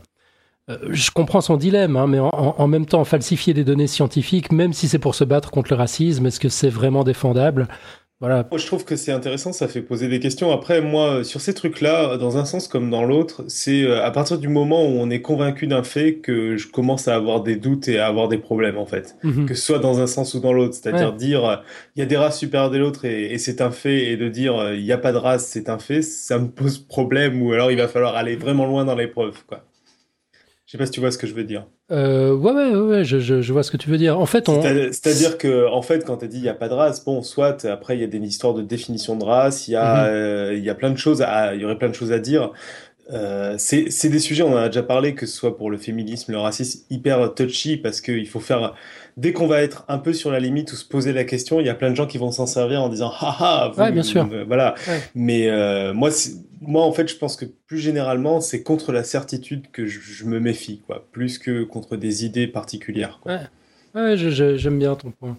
Euh, bon, là, ce que, ce que Billy dénonce, c'est la manière de construire les races, en fait, qui, qui tiennent ouais, juste bien pas, sûr. Euh, qui tiennent pas la route. En tout cas, les races comme ça n'existent pas, c'est clair. Et, et mais... puis, en, en, plus particulier, moi, c'est un truc où euh, peut-être qu'on fera un petit, un, ce serait pas un dossier, mais peut-être un petit truc là-dessus, c'est classer, en fait. C'est mathématiquement juste impossible de classer des -hmm. choses qui ont plus de, de un, un élément pour classer, quoi.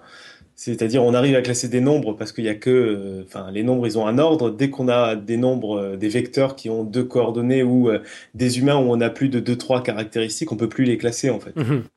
Donc, de toute façon, même si on parle, on arrive à faire. quand je dis classer les ordonnées, on peut les classer, on peut faire des, des groupes en disant, ben, ça c'est des noirs, ça c'est des blancs. Par contre, on va pas réussir à les ordonner, on va pas réussir à dire eux ils sont mieux que les autres, quoi. -hmm. Et ça, c'est déjà une base où euh, il faut comprendre que c'est pas parce qu'on classe et qu'on fait des groupes qu'on on peut se permettre de dire qu'un groupe est supérieur à l'autre. Ouais, c'est deux choses très très différentes. Ouais. Ouais. C'est vrai que sur cette question-là, on a tendance à, à tout mélanger. Quoi. On, on, a un problème de définition, on, on, invente une hiérarchie là où il n'y a objectivement et... aucun critère pour. Voilà, mais après, moi, je suis, je suis très gêné, en fait, dans les deux sens, vraiment. C'est-à-dire mm -hmm. que je suis gêné des gens qui vont dire, ben voilà, euh, la femme a un cerveau est moins intelligente que l'homme, comme je suis gêné des gens qui vont dire, ben non, femme et homme, c'est exactement la même chose, on n'a pas le droit de parler de différence, quoi. Mm. Et je suis pas plus gêné par l'un que l'autre, en fait. Ah ouais ah, tu vois, moi j'ai quand même un petit biais. Il y en a quand même qui m'énervent en fait, plus que d'autres. Bah si, mais en fait, c'est les, moi c'est les personnes qui vont m'énerver plus que d'autres d'un côté ou de l'autre, tu vois. Mais, euh, mais après, dans les idées, je trouve ça aussi dangereux des deux côtés, en fait, parce que nier qu'il y ait des différences entre l'homme et la femme est un peu absurde. Après, on, ça veut pas dire, encore une fois, ça veut pas dire qu'on peut parler de supériorité. C'est juste, euh, voilà, euh, ne serait-ce que physiquement, il y a des différences. Et euh, s'il y en a autant physiquement, c'est qu'il y en a aussi à l'intérieur, sans doute, autant, sans qu'on puisse dire, bah, c'est mieux que l'autre. Et puis voilà, on... je sais pas si tu vois ce que je veux dire. Ouais, ouais, mais je vois surtout qu'on risque de s'engager dans un débat. Mais c'est ça, j'ai pas envie en fait de m'engager dans ce type de débat parce que c'est pas. Euh... c'est très dur à traiter, c'est des sujets touchy et qu'on peut avoir le même type de débat sur des sujets beaucoup plus euh, soft en fait. quoi. Absolument. Et il n'y a pas besoin de parler de femmes ou de racisme pour, euh, pour avoir besoin de se poser la question de qu'est-ce que c'est qu'une certitude et est-ce qu'il faut avoir peur des certitudes. quoi. Ouais. Et puis là-dessus, je crois qu'on est tous d'accord. Mais, euh, mais voilà, ouais, sinon, ouais, ouais, hyper intéressant, quoi, Ok. ma foi. Euh, on enchaîne avec un souvenir de, de cet été, un souvenir d'avant les vacances, le concours lancé euh, lors du crossover Quid Novi. Je un propose, doux souvenir. ouais, je propose qu'on réécoute Barberousse pour se replonger dans, dans, dans le contexte. Allons-y. Alors, je vous ai préparé une petite intro pour vous expliquer rapidement ce que c'est qu'un Darwin Award. Je vous conseille d'écouter parce qu'on va faire un petit concours à la fin avec Alan. Et il y aura un petit quelque chose à gagner. On t'écoute. Darwin Award est avant tout une récompense, mais une récompense ironique pleine de sarcasme qui n'amène ni reconnaissance ni gain financier. Une reconnaissance qui voile d'humour noir le sourire retenu devant la triste fin d'une vie. Comme le grec Échille qui, en 458 avant Jésus-Christ, aurait été tué par une tortue vivante lâchée par un vautour distrait qui aurait confondu son crâne chaud avec une pierre. Le Darwin Award n'est autre qu'une cérémonie informelle qui récompense, souvent à titre posthume, les morts les plus stupides, les plus insensés, voire les plus improbables de nos concitoyens. L'occasion de récompenser ces infortunés compagnons de voyage sur une petite planète qui, par leur décès, auront contribué à l'amélioration globale du patrimoine génétique humain. Bel hommage à Darwin et à sa sélection naturelle. Hey Jules, don't take it bad, comme l'auraient chanté les Beatles. Un avertissement tout de même. Nous n'avons pas pour but de nous moquer de cette défunt, mais plus de la mort en elle-même, de son incongruité. Tels les de l'époque antique qui tissent, déroulent et tranchent le fil de la vie avec le sarcasme inhérent à la mythologie, nous sommes là pour sourire devant l'adversité, sans nous avoir vaincus. Ris mon ami, car la vie, tout comme la mort, peut être aussi absurde qu'un mathématicien à cheval sans règle de trois. Adressons-nous au King Charles II. Coulons ensemble dans le rire, abandonne laisse, sors de ta planque, laisse ton étroitesse là. Avogadro, montez à bord et voguons sur cette, sur cette galère zygomatique. Voilà, joli souvenir. Donc il s'agissait d'identifier tous les noms de scientifiques et de mathématiciens qui avaient été glissés comme ça euh, subtilement par, euh, par Barberousse. Alors d'abord, c'était Fanfan92, alias François, qui nous avait répondu en message privé par Facebook le 5 juillet. Alors voilà ma petite participation à ce sympathique concours. J'ai compilé huit scientifiques Darwin, Joule, Coulomb, Thalès, Planck. Vous auriez pu marquer dans le dossier 100 subtilité plus subtile, Tesla, Avogadro et Bohr. Voilà, j'ai beau me creuser, j'arrive pas à voir quelqu'un dans les phrases suivantes, bien qu'elles me paraissent super louches, mais j'imagine que c'est pour noyer le poisson. Rie mon ami, un mathématicien à cheval sans règle de 3, King Charles III. King Charles II. King Charles II, oui, 2, 2, 2. Bon, moi j'avais donné un petit coup de main au destin en lui avouant, lorsqu'il a demandé s'il les avait tous, qu'il en avait quand même raté. Du coup, il a revu sa copie et puis il a trouvé autre chose. Bon, j'en ai trouvé deux autres, ce qui porte le nombre à 10. Le premier est Marie Curie, super tirée par les cheveux, la pauvre, avec le vaincu et le riz du paragraphe d'après. Le second est Stephen Hawkins, dans un Adressons-nous Hawkins. Il est superbe, mais je ne m'attendais pas à avoir des scientifiques de notre époque, c'est pour ça que je ne l'avais pas vu dès le début. Suggestion, vous devriez écrire sort de ta blo- planque et non montez à bord, sinon c'est trop facile quand, quand le mot est écrit avec l'orthographe du scientifique à trouver et dans l'orthographe du nom commun. Aussi, ne pas mettre de majuscule à Coulon, car c'est après un deux points, et là on voit que vous avez pensé au nom propre. Allez, dis-moi que je les ai tous, s'il te plaît, car là je vois vraiment plus d'autres. Alors j'avoue, là, il les a tous, effectivement. Bravo François. On a Jade Lemaître qui nous avait répondu aussi par commentaire. Bon, je mets ça au concours, puisque je suppose que vous pouvez modérer les commentaires. Joule, Coulon, Thalès, Planck, Tesla, Avogadro, Bohr, et puis Darwin, mais bon, facile, facile. Sinon, je sens qu'il y a un genou avec King Charles II, mais je n'arrive pas à le trouver. Hawkins, ah, ça c'est tout. Ouais, bah le, le jeu de mots en question, c'était Hawking, bien sûr, dans la phrase euh, Adressons-nous Hawking, Charles II, Coulon, ensemble, dans le rire. Jade avait, avait bien chopé Coulon. Euh, elle précisait d'ailleurs qu'on pouvait modérer les commentaires. Bien entendu, on a complètement oublié de le faire, donc son commentaire est resté visible tout le temps. Navré. On a notre ami le jeune Kramnik aussi, qui s'est donné beaucoup de mal. Bonjour l'équipe de Podcast Science avec un S. Je souhaite participer au concours organisé en partenariat avec Queen Novi. Putain, ça fait très sérieux en partenariat avec Queen Novi. Voici mon analyse suivie de ma conclusion qui répond à la question posée. Référence indirecte simple, règle de 3, résultat de la maîtrise de proportionnalité, mis sur papier par Euclide dans les éléments. Référence indirecte farfelue, sarcasme plein d'ironie, plein de sarcasme et d'ironie, présent dans le livre de H. Euh, quoi, je sais pas comment ça se prononce, dont le titre contient Newton. Référence directe, Darwin, trois fois ou quatre dans le titre, plus Charles, Charles Darwin. Chauve, Chavet, Jules de, Jules de son prénom, est un chimiste et, vigneron ayant travaillé sur les levures, les fermentations et autres joyeusetés. Pierre, prénom de Pierre Perrier, scientifique membre de l'Académie des sciences dans le domaine de l'aéronautique, spécialiste entre autres de la mécanique des, des fluides numériques. Bell, Graham Bell, scientifique et ingénieur connu pour avoir inventé le téléphone. Antoine Mussy était le premier inventeur du téléphone en réalité. Joule, physicien bien connu. Cérémonie Raymond. Raymond a quelque chose de près. Prénom d'un des plus grands sociologues décédés récemment, avril 2013, n'est autre que Raymond Boudon, membre de l'Académie des sciences françaises. Mathématicien à cheval, un mathématicien, Grigory Peinlemann, a effectué des recherches sur les surfaces de sel de cheval dans des espaces euclidiens. King, Alexander King, scientifique pionnier du mouvement de développement durable. Coulomb, Coulomb, physicien connu dans le monde de l'électricité. Thalès, Thalès, mathématicien pour le théorème de Thalès, Planck, Planck, grand observateur du ciel qui a permis à Newton de faire ce qu'il fit, et trois Tesla, Tesla, Tesla scientifique d'électricité et inventeur, Avogadro, Amedeo Avogadro, physicien et chimiste connu pour la constante qui porte son nom, Bohr, Niels Bohr, physicien connu pour son modèle de l'atome, il y a 14 références directes, directes différentes, 17 références directes, une référence simple indirecte et une référence indirecte farfelue. Je pense que le niveau de référence se limite à des références directes, toutefois j'ai jugé bon d'aller plus loin, n'étant pas certain du niveau demandé. Combien y a-t-il de références faites à des scientifiques? 17, plus 1 avec le titre, avec 14 scientifiques différentes, en espérant avoir trouvé les scientifiques en question. Merci pour ce magnifique podcast. Ah, il s'est donné, Kramnik. Ah j'avoue. Pas mal. C'est sport. Ah, complètement, c'est incroyable. À, part un petit anachronisme euh, entre Planck et Newton, en plus, franchement, ça, témoigne d'une culture scientifique absolument, absolument époustouflante. Lui, il en a trouvé plus que ce qui était prévu. Là, Exactement, ouais, il, a trouvé, il a trouvé Graham Bell aussi, il a trouvé. Euh, euh Donc, faudra dire à Barberousse qu'il a perdu. ouais, non.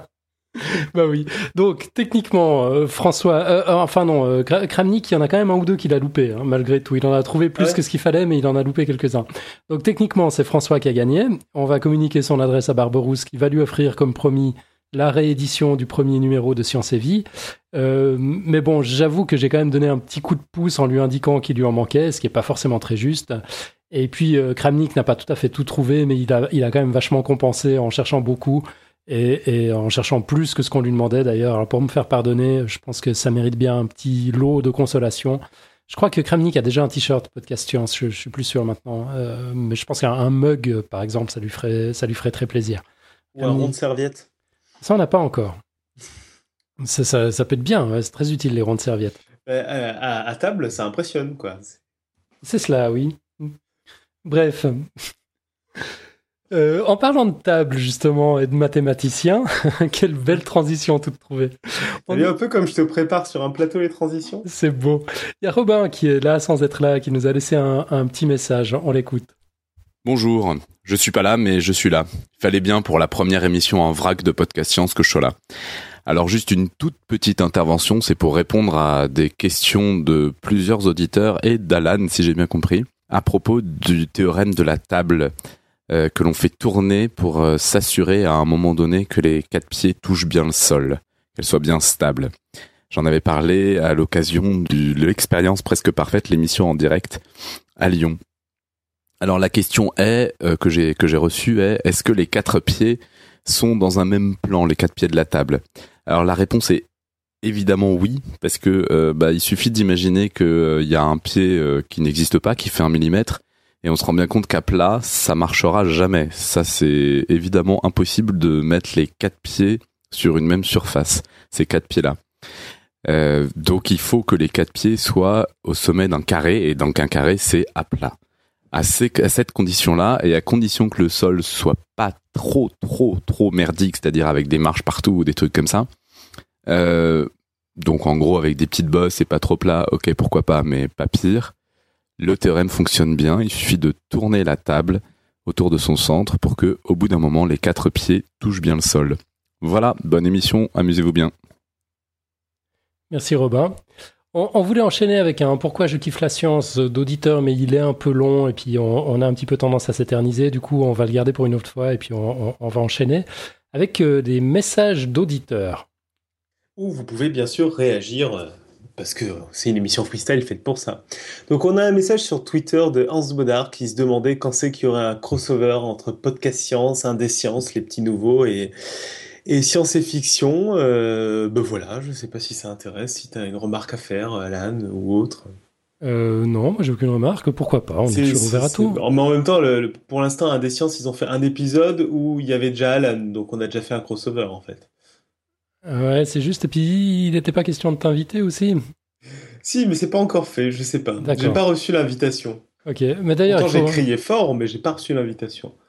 Toi, tu, tu m'en dis ah ta oui, participation. C'est vrai que tu as, raison, des sciences, il faut leur donner des dates. Donc le prochain épisode d'un sciences, ce sera le 20 novembre. Voilà, c'est très bien. c'est parfait. J'espère qu'ils écoutent. Bien sûr qu'ils écoutent.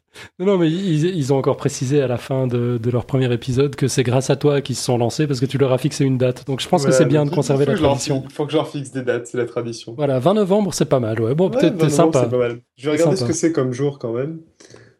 C'est un mercredi. Euh, bah, c'est parfait un mercredi. Ouais, c'est très bien.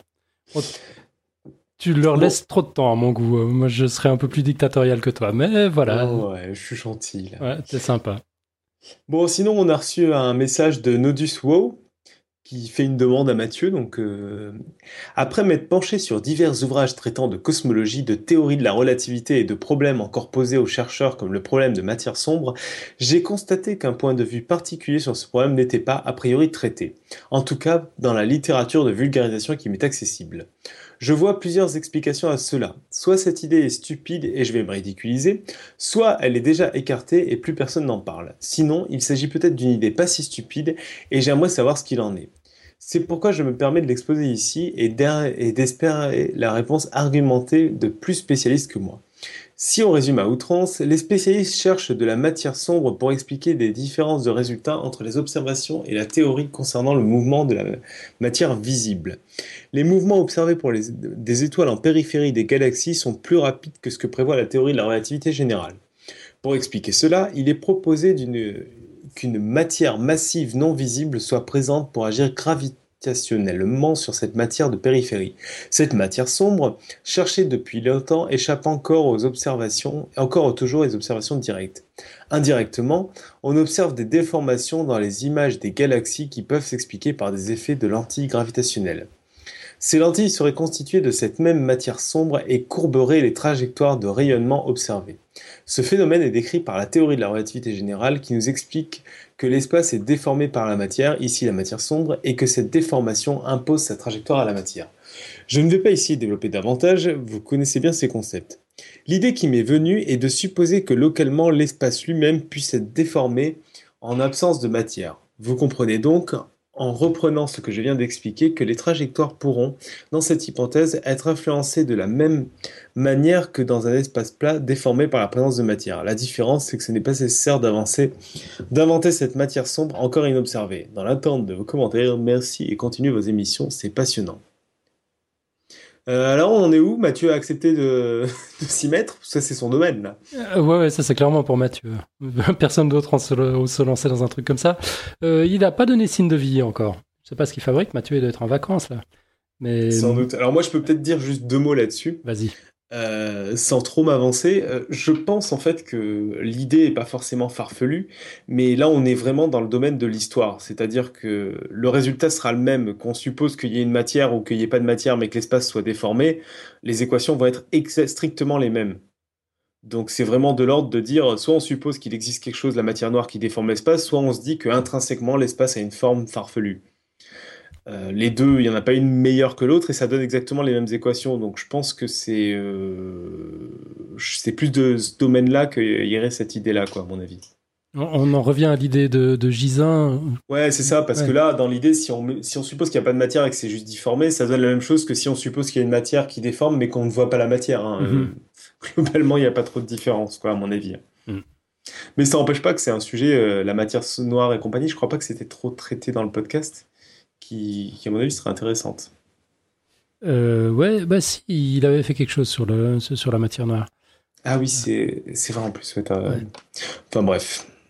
Ah, Voilà. Ouais, donc Mathieu, au secours.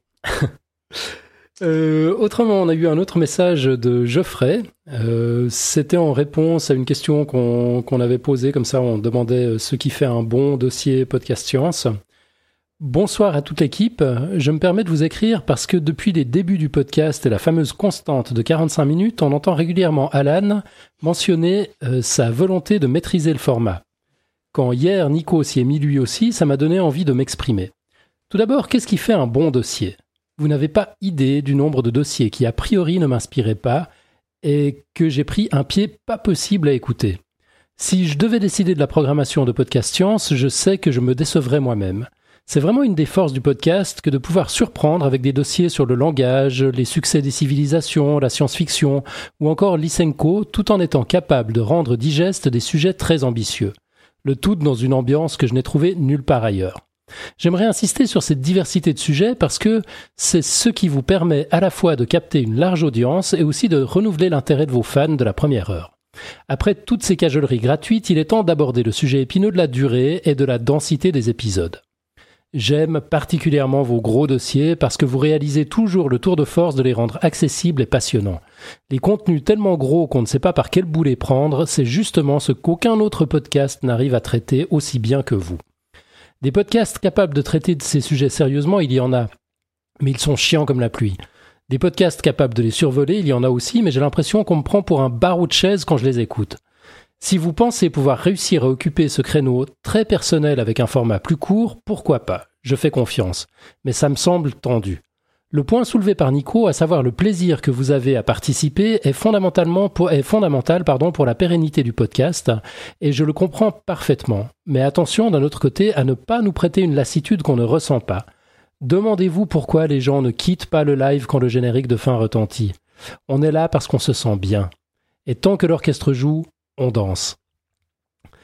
J'ai bien aimé l'épisode sur, euh, le théorème d'échantillonnage de Shannon Nyquist. hein. Je ne vois plus les râpes à fromage circulaires de la même façon.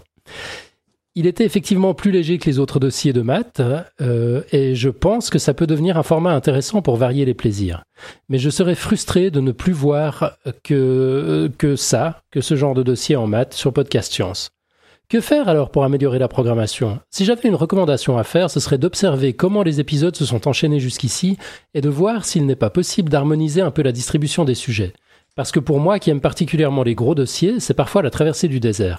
Et à d'autres moments, c'est juste Noël toutes les semaines. Si je prends l'exemple des derniers dossiers, depuis l'épisode 140, on n'a eu qu'un seul dossier traitant un sujet scientifique contre six métadossiers sur différents aspects de la science, ses objectifs, ses influences, ses pratiques, etc. Ça fait quand même beaucoup de thèmes similaires à la suite. Voilà, je suis horrifié par la longueur de ce que je viens d'écrire, je m'excuse solennellement auprès de celui qui aura eu la bonté de me lire, et je lui souhaite un prompt rétablissement. Félicitations pour ce que vous avez accompli jusque-là, et surtout, bonne continuation. Je ferai. Bon, bah c'est cool.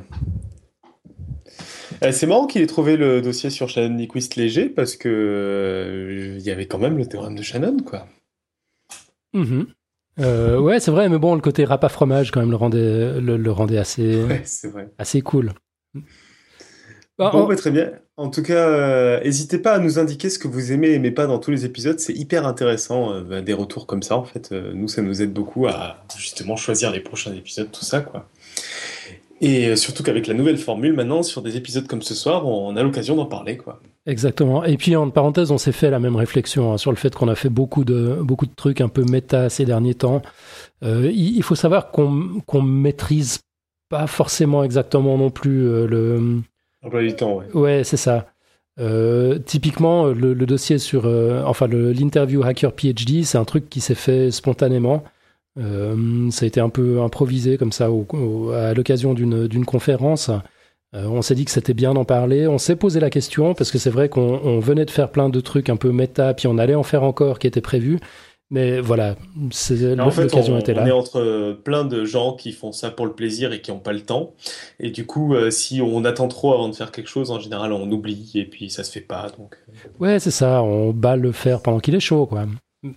c'est ça. Ok, bon. Et dans le genre, euh, là, on essaie d'inviter euh, Simon Signe à venir euh, dans Podcast Science. Tu lui as envoyé un tweet Ouais, il m'a favorité un tweet. Je crois que ça a été le plus beau jour de ma vie. C'est celui qui a écrit un livre sur les mathématiques et les Simpsons là récemment. Et voilà, rien d'autre à dire. hein. Bah si, si, tu vas nous lire ton tweet quand même. Tu lui as pas écrit en français. Ah non, je ne lis pas en anglais. Ah non, non. hein. Ah bah si, s'il te plaît. c'est toi qui me l'as écrit. Mais je, je, je veux entendre un, un, un, un tweet français en anglais. Mais non, et donc euh, on, lui, on lui disait qu'on était ses plus grands fans et qu'on voulait l'entendre venir nous parler de maths et de Simpson. Ah, mais je l'aurais tellement voulu avec un accent, un accent français en anglais. Bon, tant pis. Dégonflé. Oui, toujours. Ouais. Bon, tou- toujours dans, dans la gloire modeste et triomphante, notre Nico national a maintenant 100 pi followers et 100 pi following sur Twitter. Ça, j'en suis pas peu, pas peu fier. Quoi. Donc en, en français, ça veut dire que tu as 314 et 314. Voilà, il y a certains, leurs objectifs c'est 1000 ou 100 ou machin. Moi, c'est 314. Et tu y es arrivé. Donc, je demande à ne plus personne, que ne plus personne me suive. Je veux rester à 314. Euh, co- comment tu... Ah, il faut que tu passes en privé en fait à partir de maintenant. bah non, parce que privé, les gens peuvent toujours arrêter de te suivre. C'est dur à maintenir. Ah oui, c'est vrai. Puis ça, ça Non, doit parce être- que si j'en ai un de plus, il faut que je passe à 3141, quoi. Donc, je, je vois. Ouais, mais tu y arriveras, c'est dans tes cordes. c'est ça. Ok, on a eu un message de Dim. Ouais. Hello, j'ai entendu parler de votre podcast en écoutant LipTech et donc je suis venu voir ce qu'il en était. J'ai écouté quelques épisodes et ça me plaît bien, je dois dire. Je suis d'ailleurs un lecteur assidu de la revue The Economist. J'ai de multiples centres d'intérêt et il constate cette semaine un dossier à certains problèmes de la recherche scientifique, système de peer review pas si sérieux, incitation frénétique à publier, non-reproductibilité des résultats. Donc il nous donne un lien. Je pensais qu'il serait peut-être intéressant pour vous de consacrer une émission à ces problèmes. Au passage, il reparle dans ce dossier du problème évoqué avec euh, Roussandra, enfin Alexandra de Tales of the World. C'est Roussandra, il s'est planté. Oui, mais il a fait exprès de se planter. C'est Ah, parce que. David se plantait tout le temps. De Tales of the World et de l'erreur repérée dans le dossier Excel de la World Bank, mais ce n'est bien sûr pas le seul problème qu'ils évoquent. Je vous laisse découvrir cet article et réfléchir sur la possibilité d'en d'en- parler, voire d'en faire un dossier. Bravo et bonne continuation. Bon, on a une excellente nouvelle pour Dim. Ouais, ben en fait, on, on l'a déjà fait. Alors, au cours de ces six euh, méta-dossiers sur les sciences, c'est typiquement le genre de truc qu'on avait abordé, notamment dans l'épisode 144 avec euh, l'équipe de Hacker PhD. Donc, on, on invite Dim à le, à le réécouter. Et tout le monde même, soyons fous. Ouais, bien sûr. Euh, sinon, on a aussi une autre idée de dossier par David S dans les mails. Qui nous dit bonjour à toute l'équipe. Euh, C'est une joie pour moi de vous retrouver chaque semaine. Vous égayez mes trajets quotidiens qui me mènent à la morosité du boulot. Par ce petit message, je vous donne une idée de dossier qui ravira les plus matheux d'entre nous, les objets impossibles. Voici un lien pour débuter vos investigations. Donc, il nous donne le lien sur les objets impossibles de, de Wikipédia. Merci encore pour tout ce que vous faites. Ne changez rien, même si je suis impatient de connaître la nouvelle formule. Nico, ça te parle? Alors j'ai été voir, euh, ça sonnait bien au niveau du titre Objets impossibles. Donc les objets impossibles, en fait, on en a tous déjà vu. C'est par exemple ces escaliers infinis qui tournent là où on comprend pas très bien où est le haut et le bas, ou ce triangle là où il y a des faces qui se rejoignent, ou plus connu aussi le trident où quand on regarde d'un côté il a deux barres, de l'autre il a trois barres. Je sais pas si tu vois de quoi je parle. Pas du tout, non. Il faut dire que j'écoute pas, je papote sur la chatroom. Je, je vais en mettre dans, dans la chatroom, mais euh, mais donc ouais, ces objets impossibles, c'est plus des illusions d'optique en fait.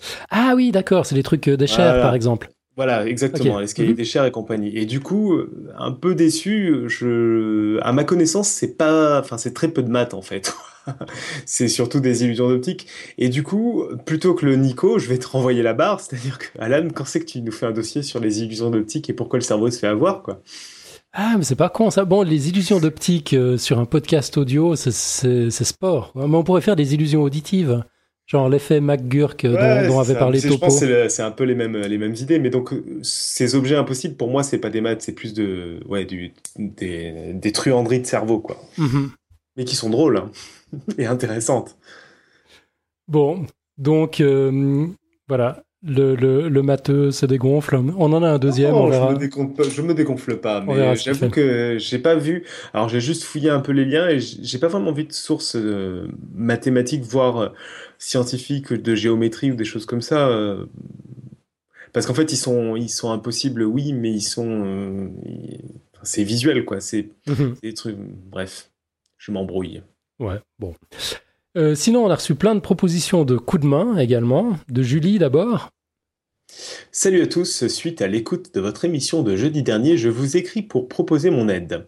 Je peux définitivement faire des petites tâches de 5 minutes si ça peut vous aider, mais je pense avoir un peu plus de temps à vous offrir si ça vous intéresse.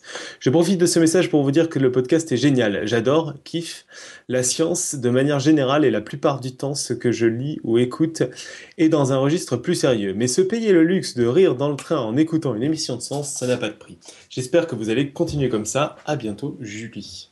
Bah, Dis donc, qu'est-ce qu'on a comme compliment ça, ça, C'est ça bien fait- cette émission spéciale. Ça fait tout chaud au cœur, j'adore. Ouais, c'est comme ça qu'on aurait dû l'appeler, c'est vrai. Ouais. Bah Julie est recrutée, hein, bien sûr. Euh, on, on a, on a parlé hier soir, on a passé un petit moment sur Skype. C'était super intéressant, c'est une personne super sympa. Elle va s'occuper de plein de petites choses qui vont bien nous décharger. Un Et pour immense ceux qui merci sont à dans elle. la chatroom, il se peut même qu'on l'entende après l'émission. Ah, Ouais, ouais, elle a l'air de me dire qu'elle est pas loin, tout ça. formidable. Et puis, euh, on est les stars d'une app pour téléphone ou Windows. Et ça, c'est la classe. Alors, dans, un, dans un message intitulé Hommage à mon podcast préféré, c'est Lionel qui nous dit euh, Bonjour, un petit mot rapide pour vous signaler que j'ai profité de la publication d'une application de gestion de podcast que j'ai développée pour la plateforme Windows Phone euh, 8 hein, pour faire apparaître mon podcast préféré dans les screenshots. Et elle s'appelle MyPods. P-O-D-Z, euh, l'application. On peut lui faire un peu de pub, du coup. Bah ouais, bien sûr. Euh, bah, on, on a forcément des auditeurs sous, sous Windows Phone euh, qui doivent chercher comment, enfin une, une bonne application pour, pour s'abonner à leur podcast. Donc, euh, donc voilà, MyPods, hein, t'as dit. MyPods, ouais, avec euh, P-O-D-Z. Et My, euh, M-Y, quoi. Ok. M-Y. Voilà. Elle coûte 1,99€. Et pour l'instant, elle a 4 étoiles. Donc, euh, a priori, les gens ont l'air d'être contents. Euh, Peut-être qu'ils aiment le visuel aussi. Oui, je pense. C'est voilà. forcément ça. Et puis, je crois que la prochaine, euh, la prochaine mise à jour, il- automatiquement, on sera inscrit à Podcast Science. Ça, c'est vrai, c'est une très bonne idée. Euh, Lionel, j'espère que tu as, entendu le message. Euh, autrement, on a, on a plein de messages de notre ami Alefto de la Réunion. Plein de messages sympas. Il y en a un pour moi d'abord. Euh, salut, ces derniers temps, tu renies souvent le nom de vulgarisation scientifique. Ça m'étonne de ta part. Tu es, tu es meilleur que moi en latin. Je ne t'apprendrai pas que ça n'a aucun rapport avec la vulgarité étymologiquement. Euh, ouais, je suis d'accord.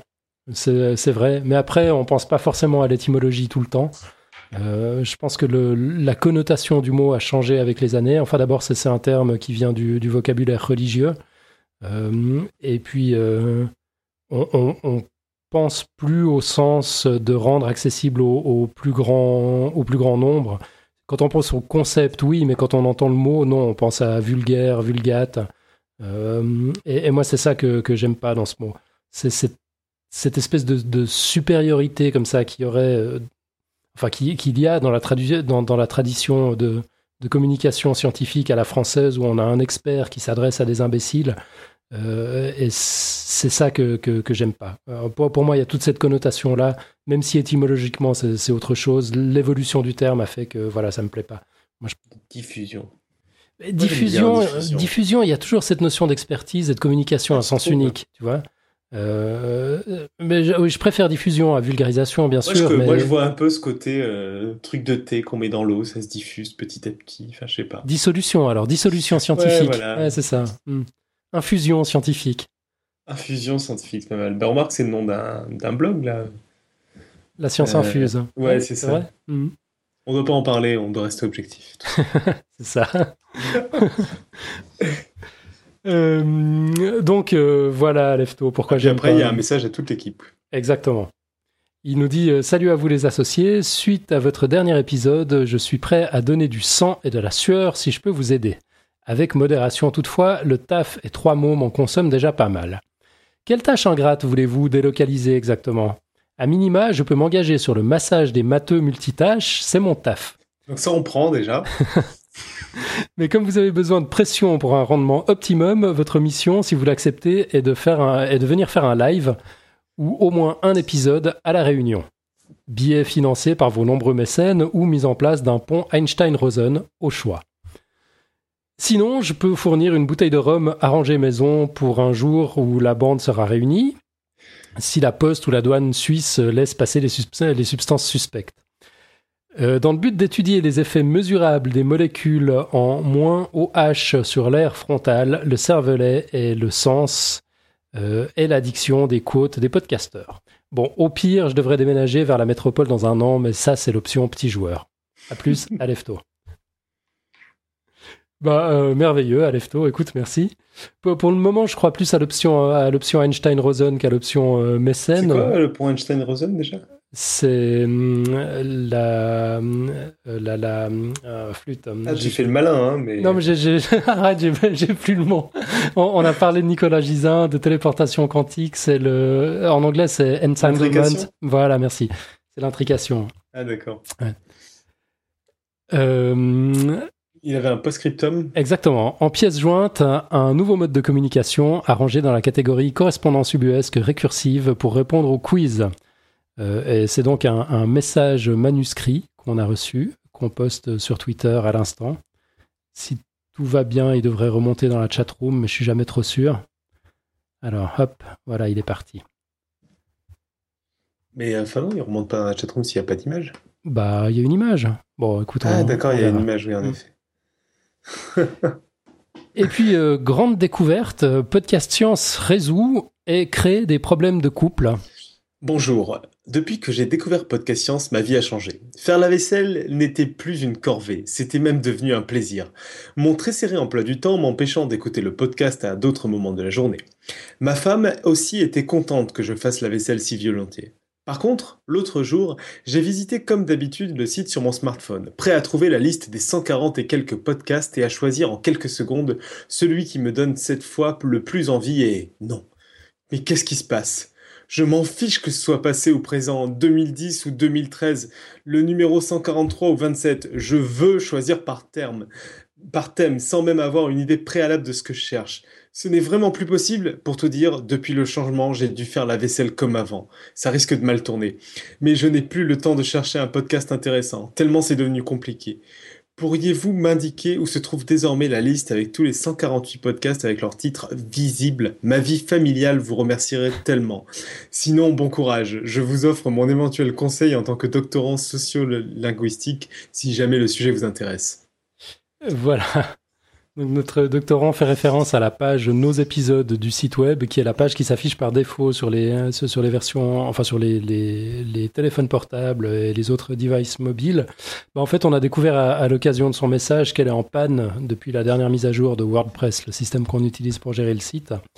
Euh, donc, euh, bah, désolé, Euh, vraiment désolé, c'est complètement indépendant Surtout de que ça notre crée des problèmes quand on pensait pas à l'influence. Mais c'est ça, on pensait pas qu'il y avait des enjeux pareils. Maintenant, je vais réfléchir à deux fois avant de cliquer sur oui, j'accepte la mise à jour.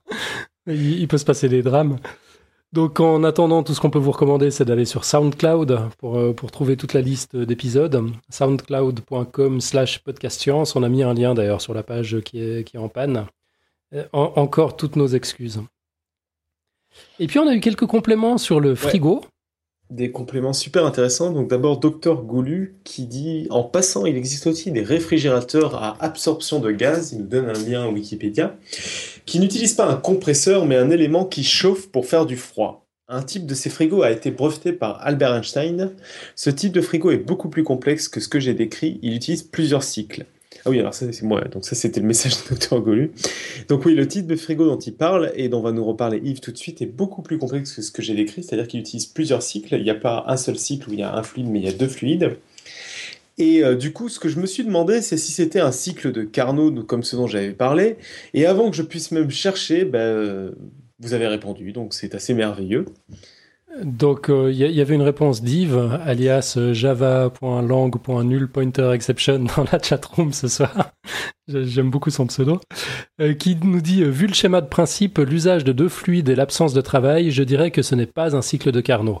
D'ailleurs, avec un panneau solaire comme source de chaleur, un réfrigérateur à à absorption est autonome. En tout cas, la possibilité de trigénération et son aspect silencieux sont intéressants pour l'équipement d'une maison. On fait bien du chauffage central, mais à quand la standardisation d'une pompe à chaleur multi-usage pour le chauffage, l'eau chaude, sanitaire, l'alimentation de l'électroménager en eau chaude, la vaisselle, lave-linge, et en froid, congélateur, frigo, climatisation et bien sûr le tout couplé avec des panneaux solaires thermiques, une sonde géothermique à 50 mètres, sans oublier la récupération de la chaleur du four indispensable par temps de canicule. Ok, ça fait beaucoup de tuyaux, mais ce sera sûrement justifiable face à l'augmentation future du kilowattheure électrique. Autre technologie, le réfrigérateur à effet Peltier par assemblage de jonctions entre matériaux semi-conducteurs miniaturisables mais probablement plus gourmands en énergie. Il nous met un lien qu'on vous, copiera, bien sûr dans les, notes d'émission.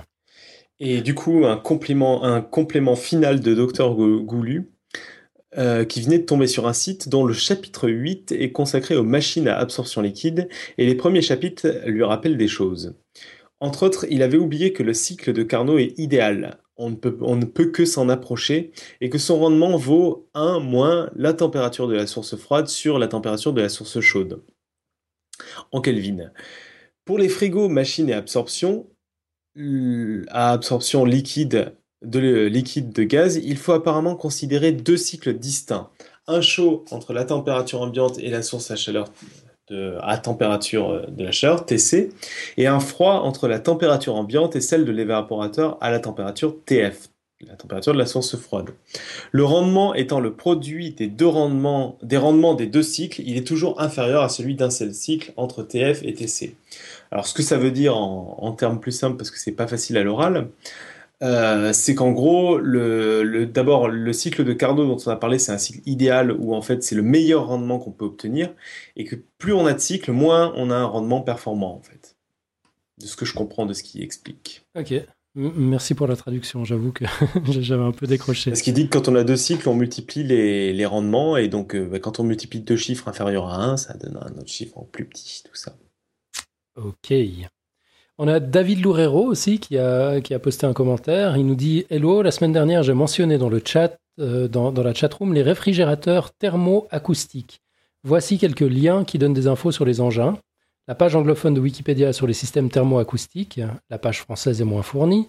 Une vidéo YouTube d'un gars qui en a construit un, ça ressemble pas à nos, à frigos chéris quand même. Une présentation PowerPoint qui présente le principe, les avantages et les inconvénients. Alors on mettra bien sûr tous les liens euh, dans les notes de l'émission. Vous les trouvez déjà en fait dans les, commentaires euh, qui se trouvent sous le dossier de Nico sur, euh, sur le site web.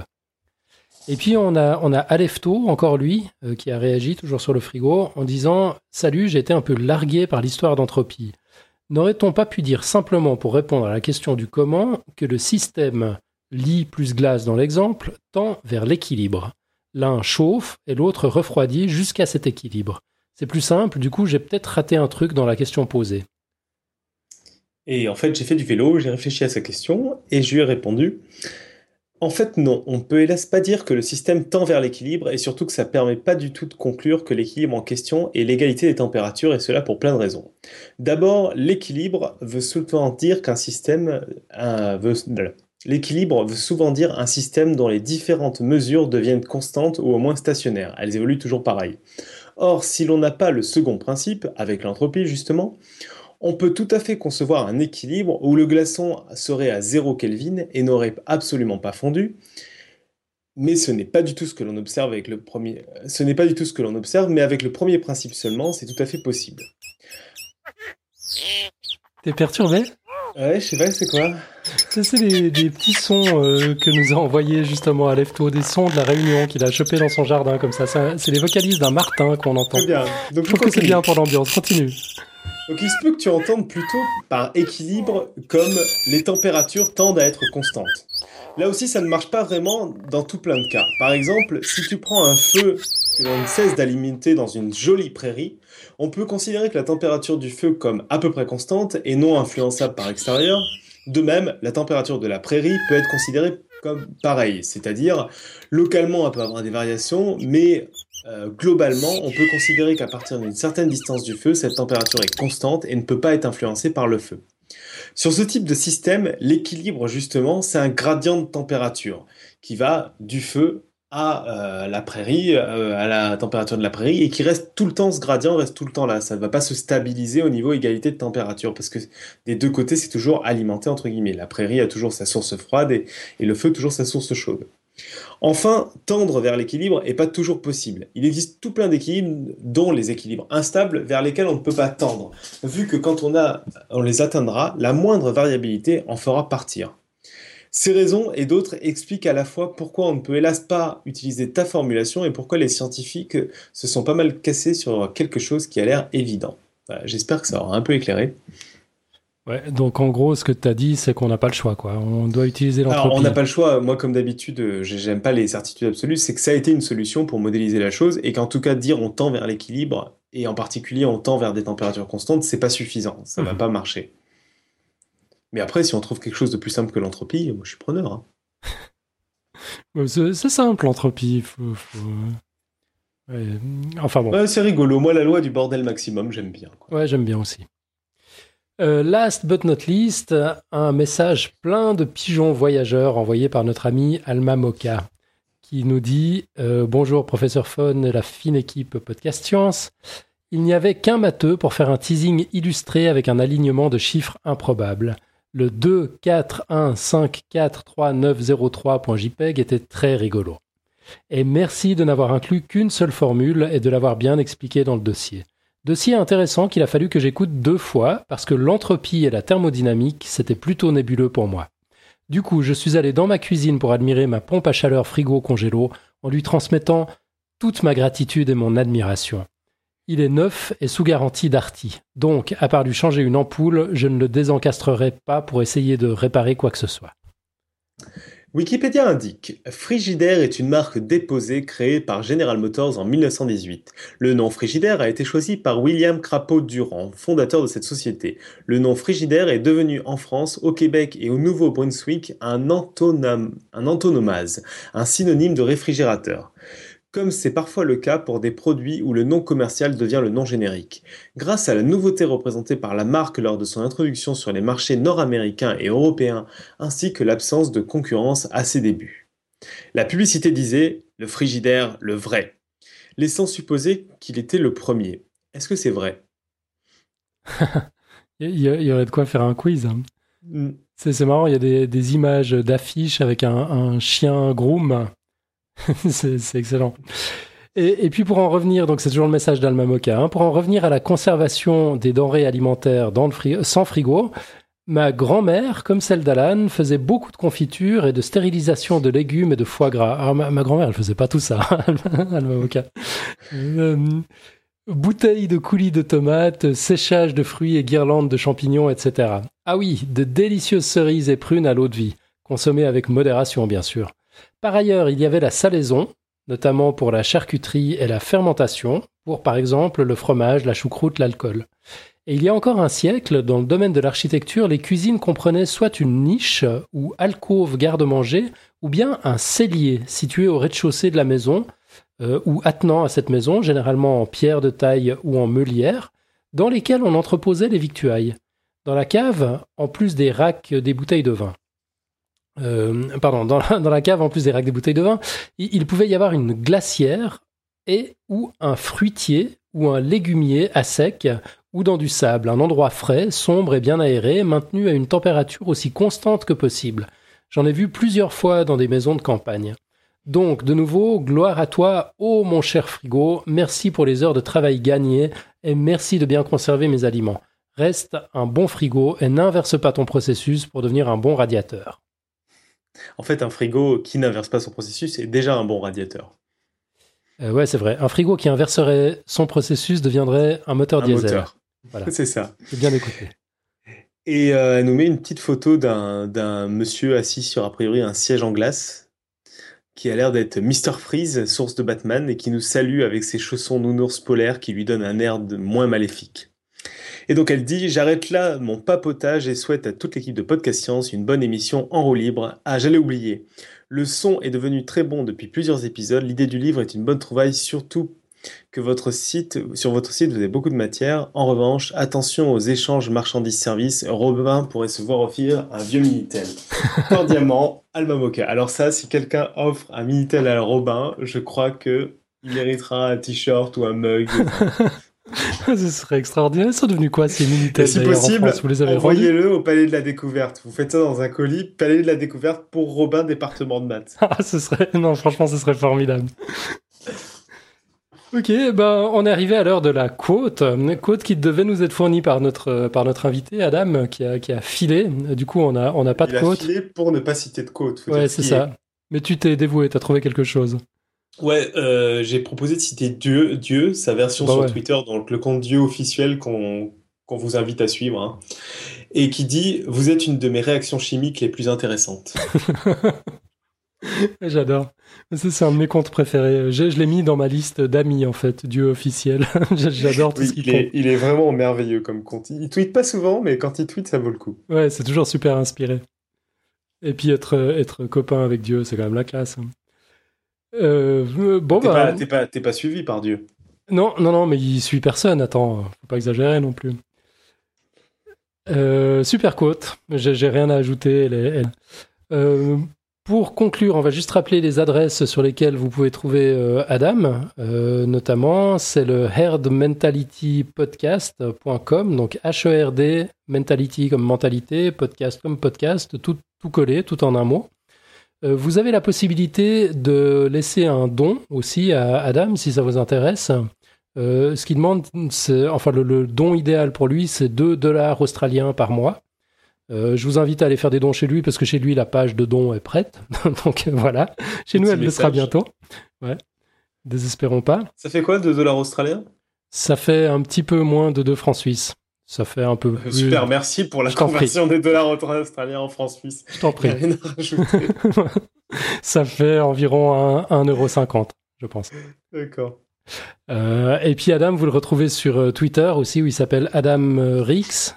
C'est son nom de famille, donc E A-D-A-M-R-E-A-K-E-S. On vous mettra bien sûr tous les liens dans les notes de l'émission. Voilà, ben, chers auditeurs, euh, pour cet épisode, c'est vous qui avez bossé plus que nous. Alors un grand merci. Merci de toutes les propositions de coups de main aussi. Euh, on a eu plein de propositions pour nous envoyer des sous aussi en off. Euh, merci pour ça. On met en ligne très vite les outils qu'il vous faut pour que vous puissiez nous aider. Euh, merci à Adam. N'oubliez pas d'écouter le Herd Mentality Podcast. On se retrouve la semaine prochaine pour parler isolation, chauffage domestique et rendement énergétique. Et d'ici là, surtout, n'hésitez pas à nous recommander, partager, commenter, liker, recommander, retweeter. Euh, vous nous trouvez sur notre site web www.podcastscience.fm, sur SoundCloud, où on s'appelle simplement Podcast Science, et bien sûr sur tous les réseaux sociaux. Et un petit message, euh, on espère qu'il se reconnaîtra. Celui qui a essayé de nous envoyer des SMS, on n'a pas reçu grand-chose.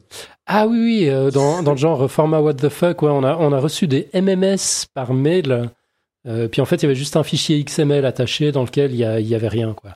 Donc Euh, il faut réessayer, ça ouais. ne marche pas pour l'instant. Mais c'est bien essayé, merci beaucoup. C'était quelqu'un qui est chez Orange, euh, apparemment, mais c'est tout ce qu'on en sait. On n'en on n'en sait pas davantage. Donc on se retrouve la semaine prochaine. Que servir la science soit votre joie. À bientôt, ciao ciao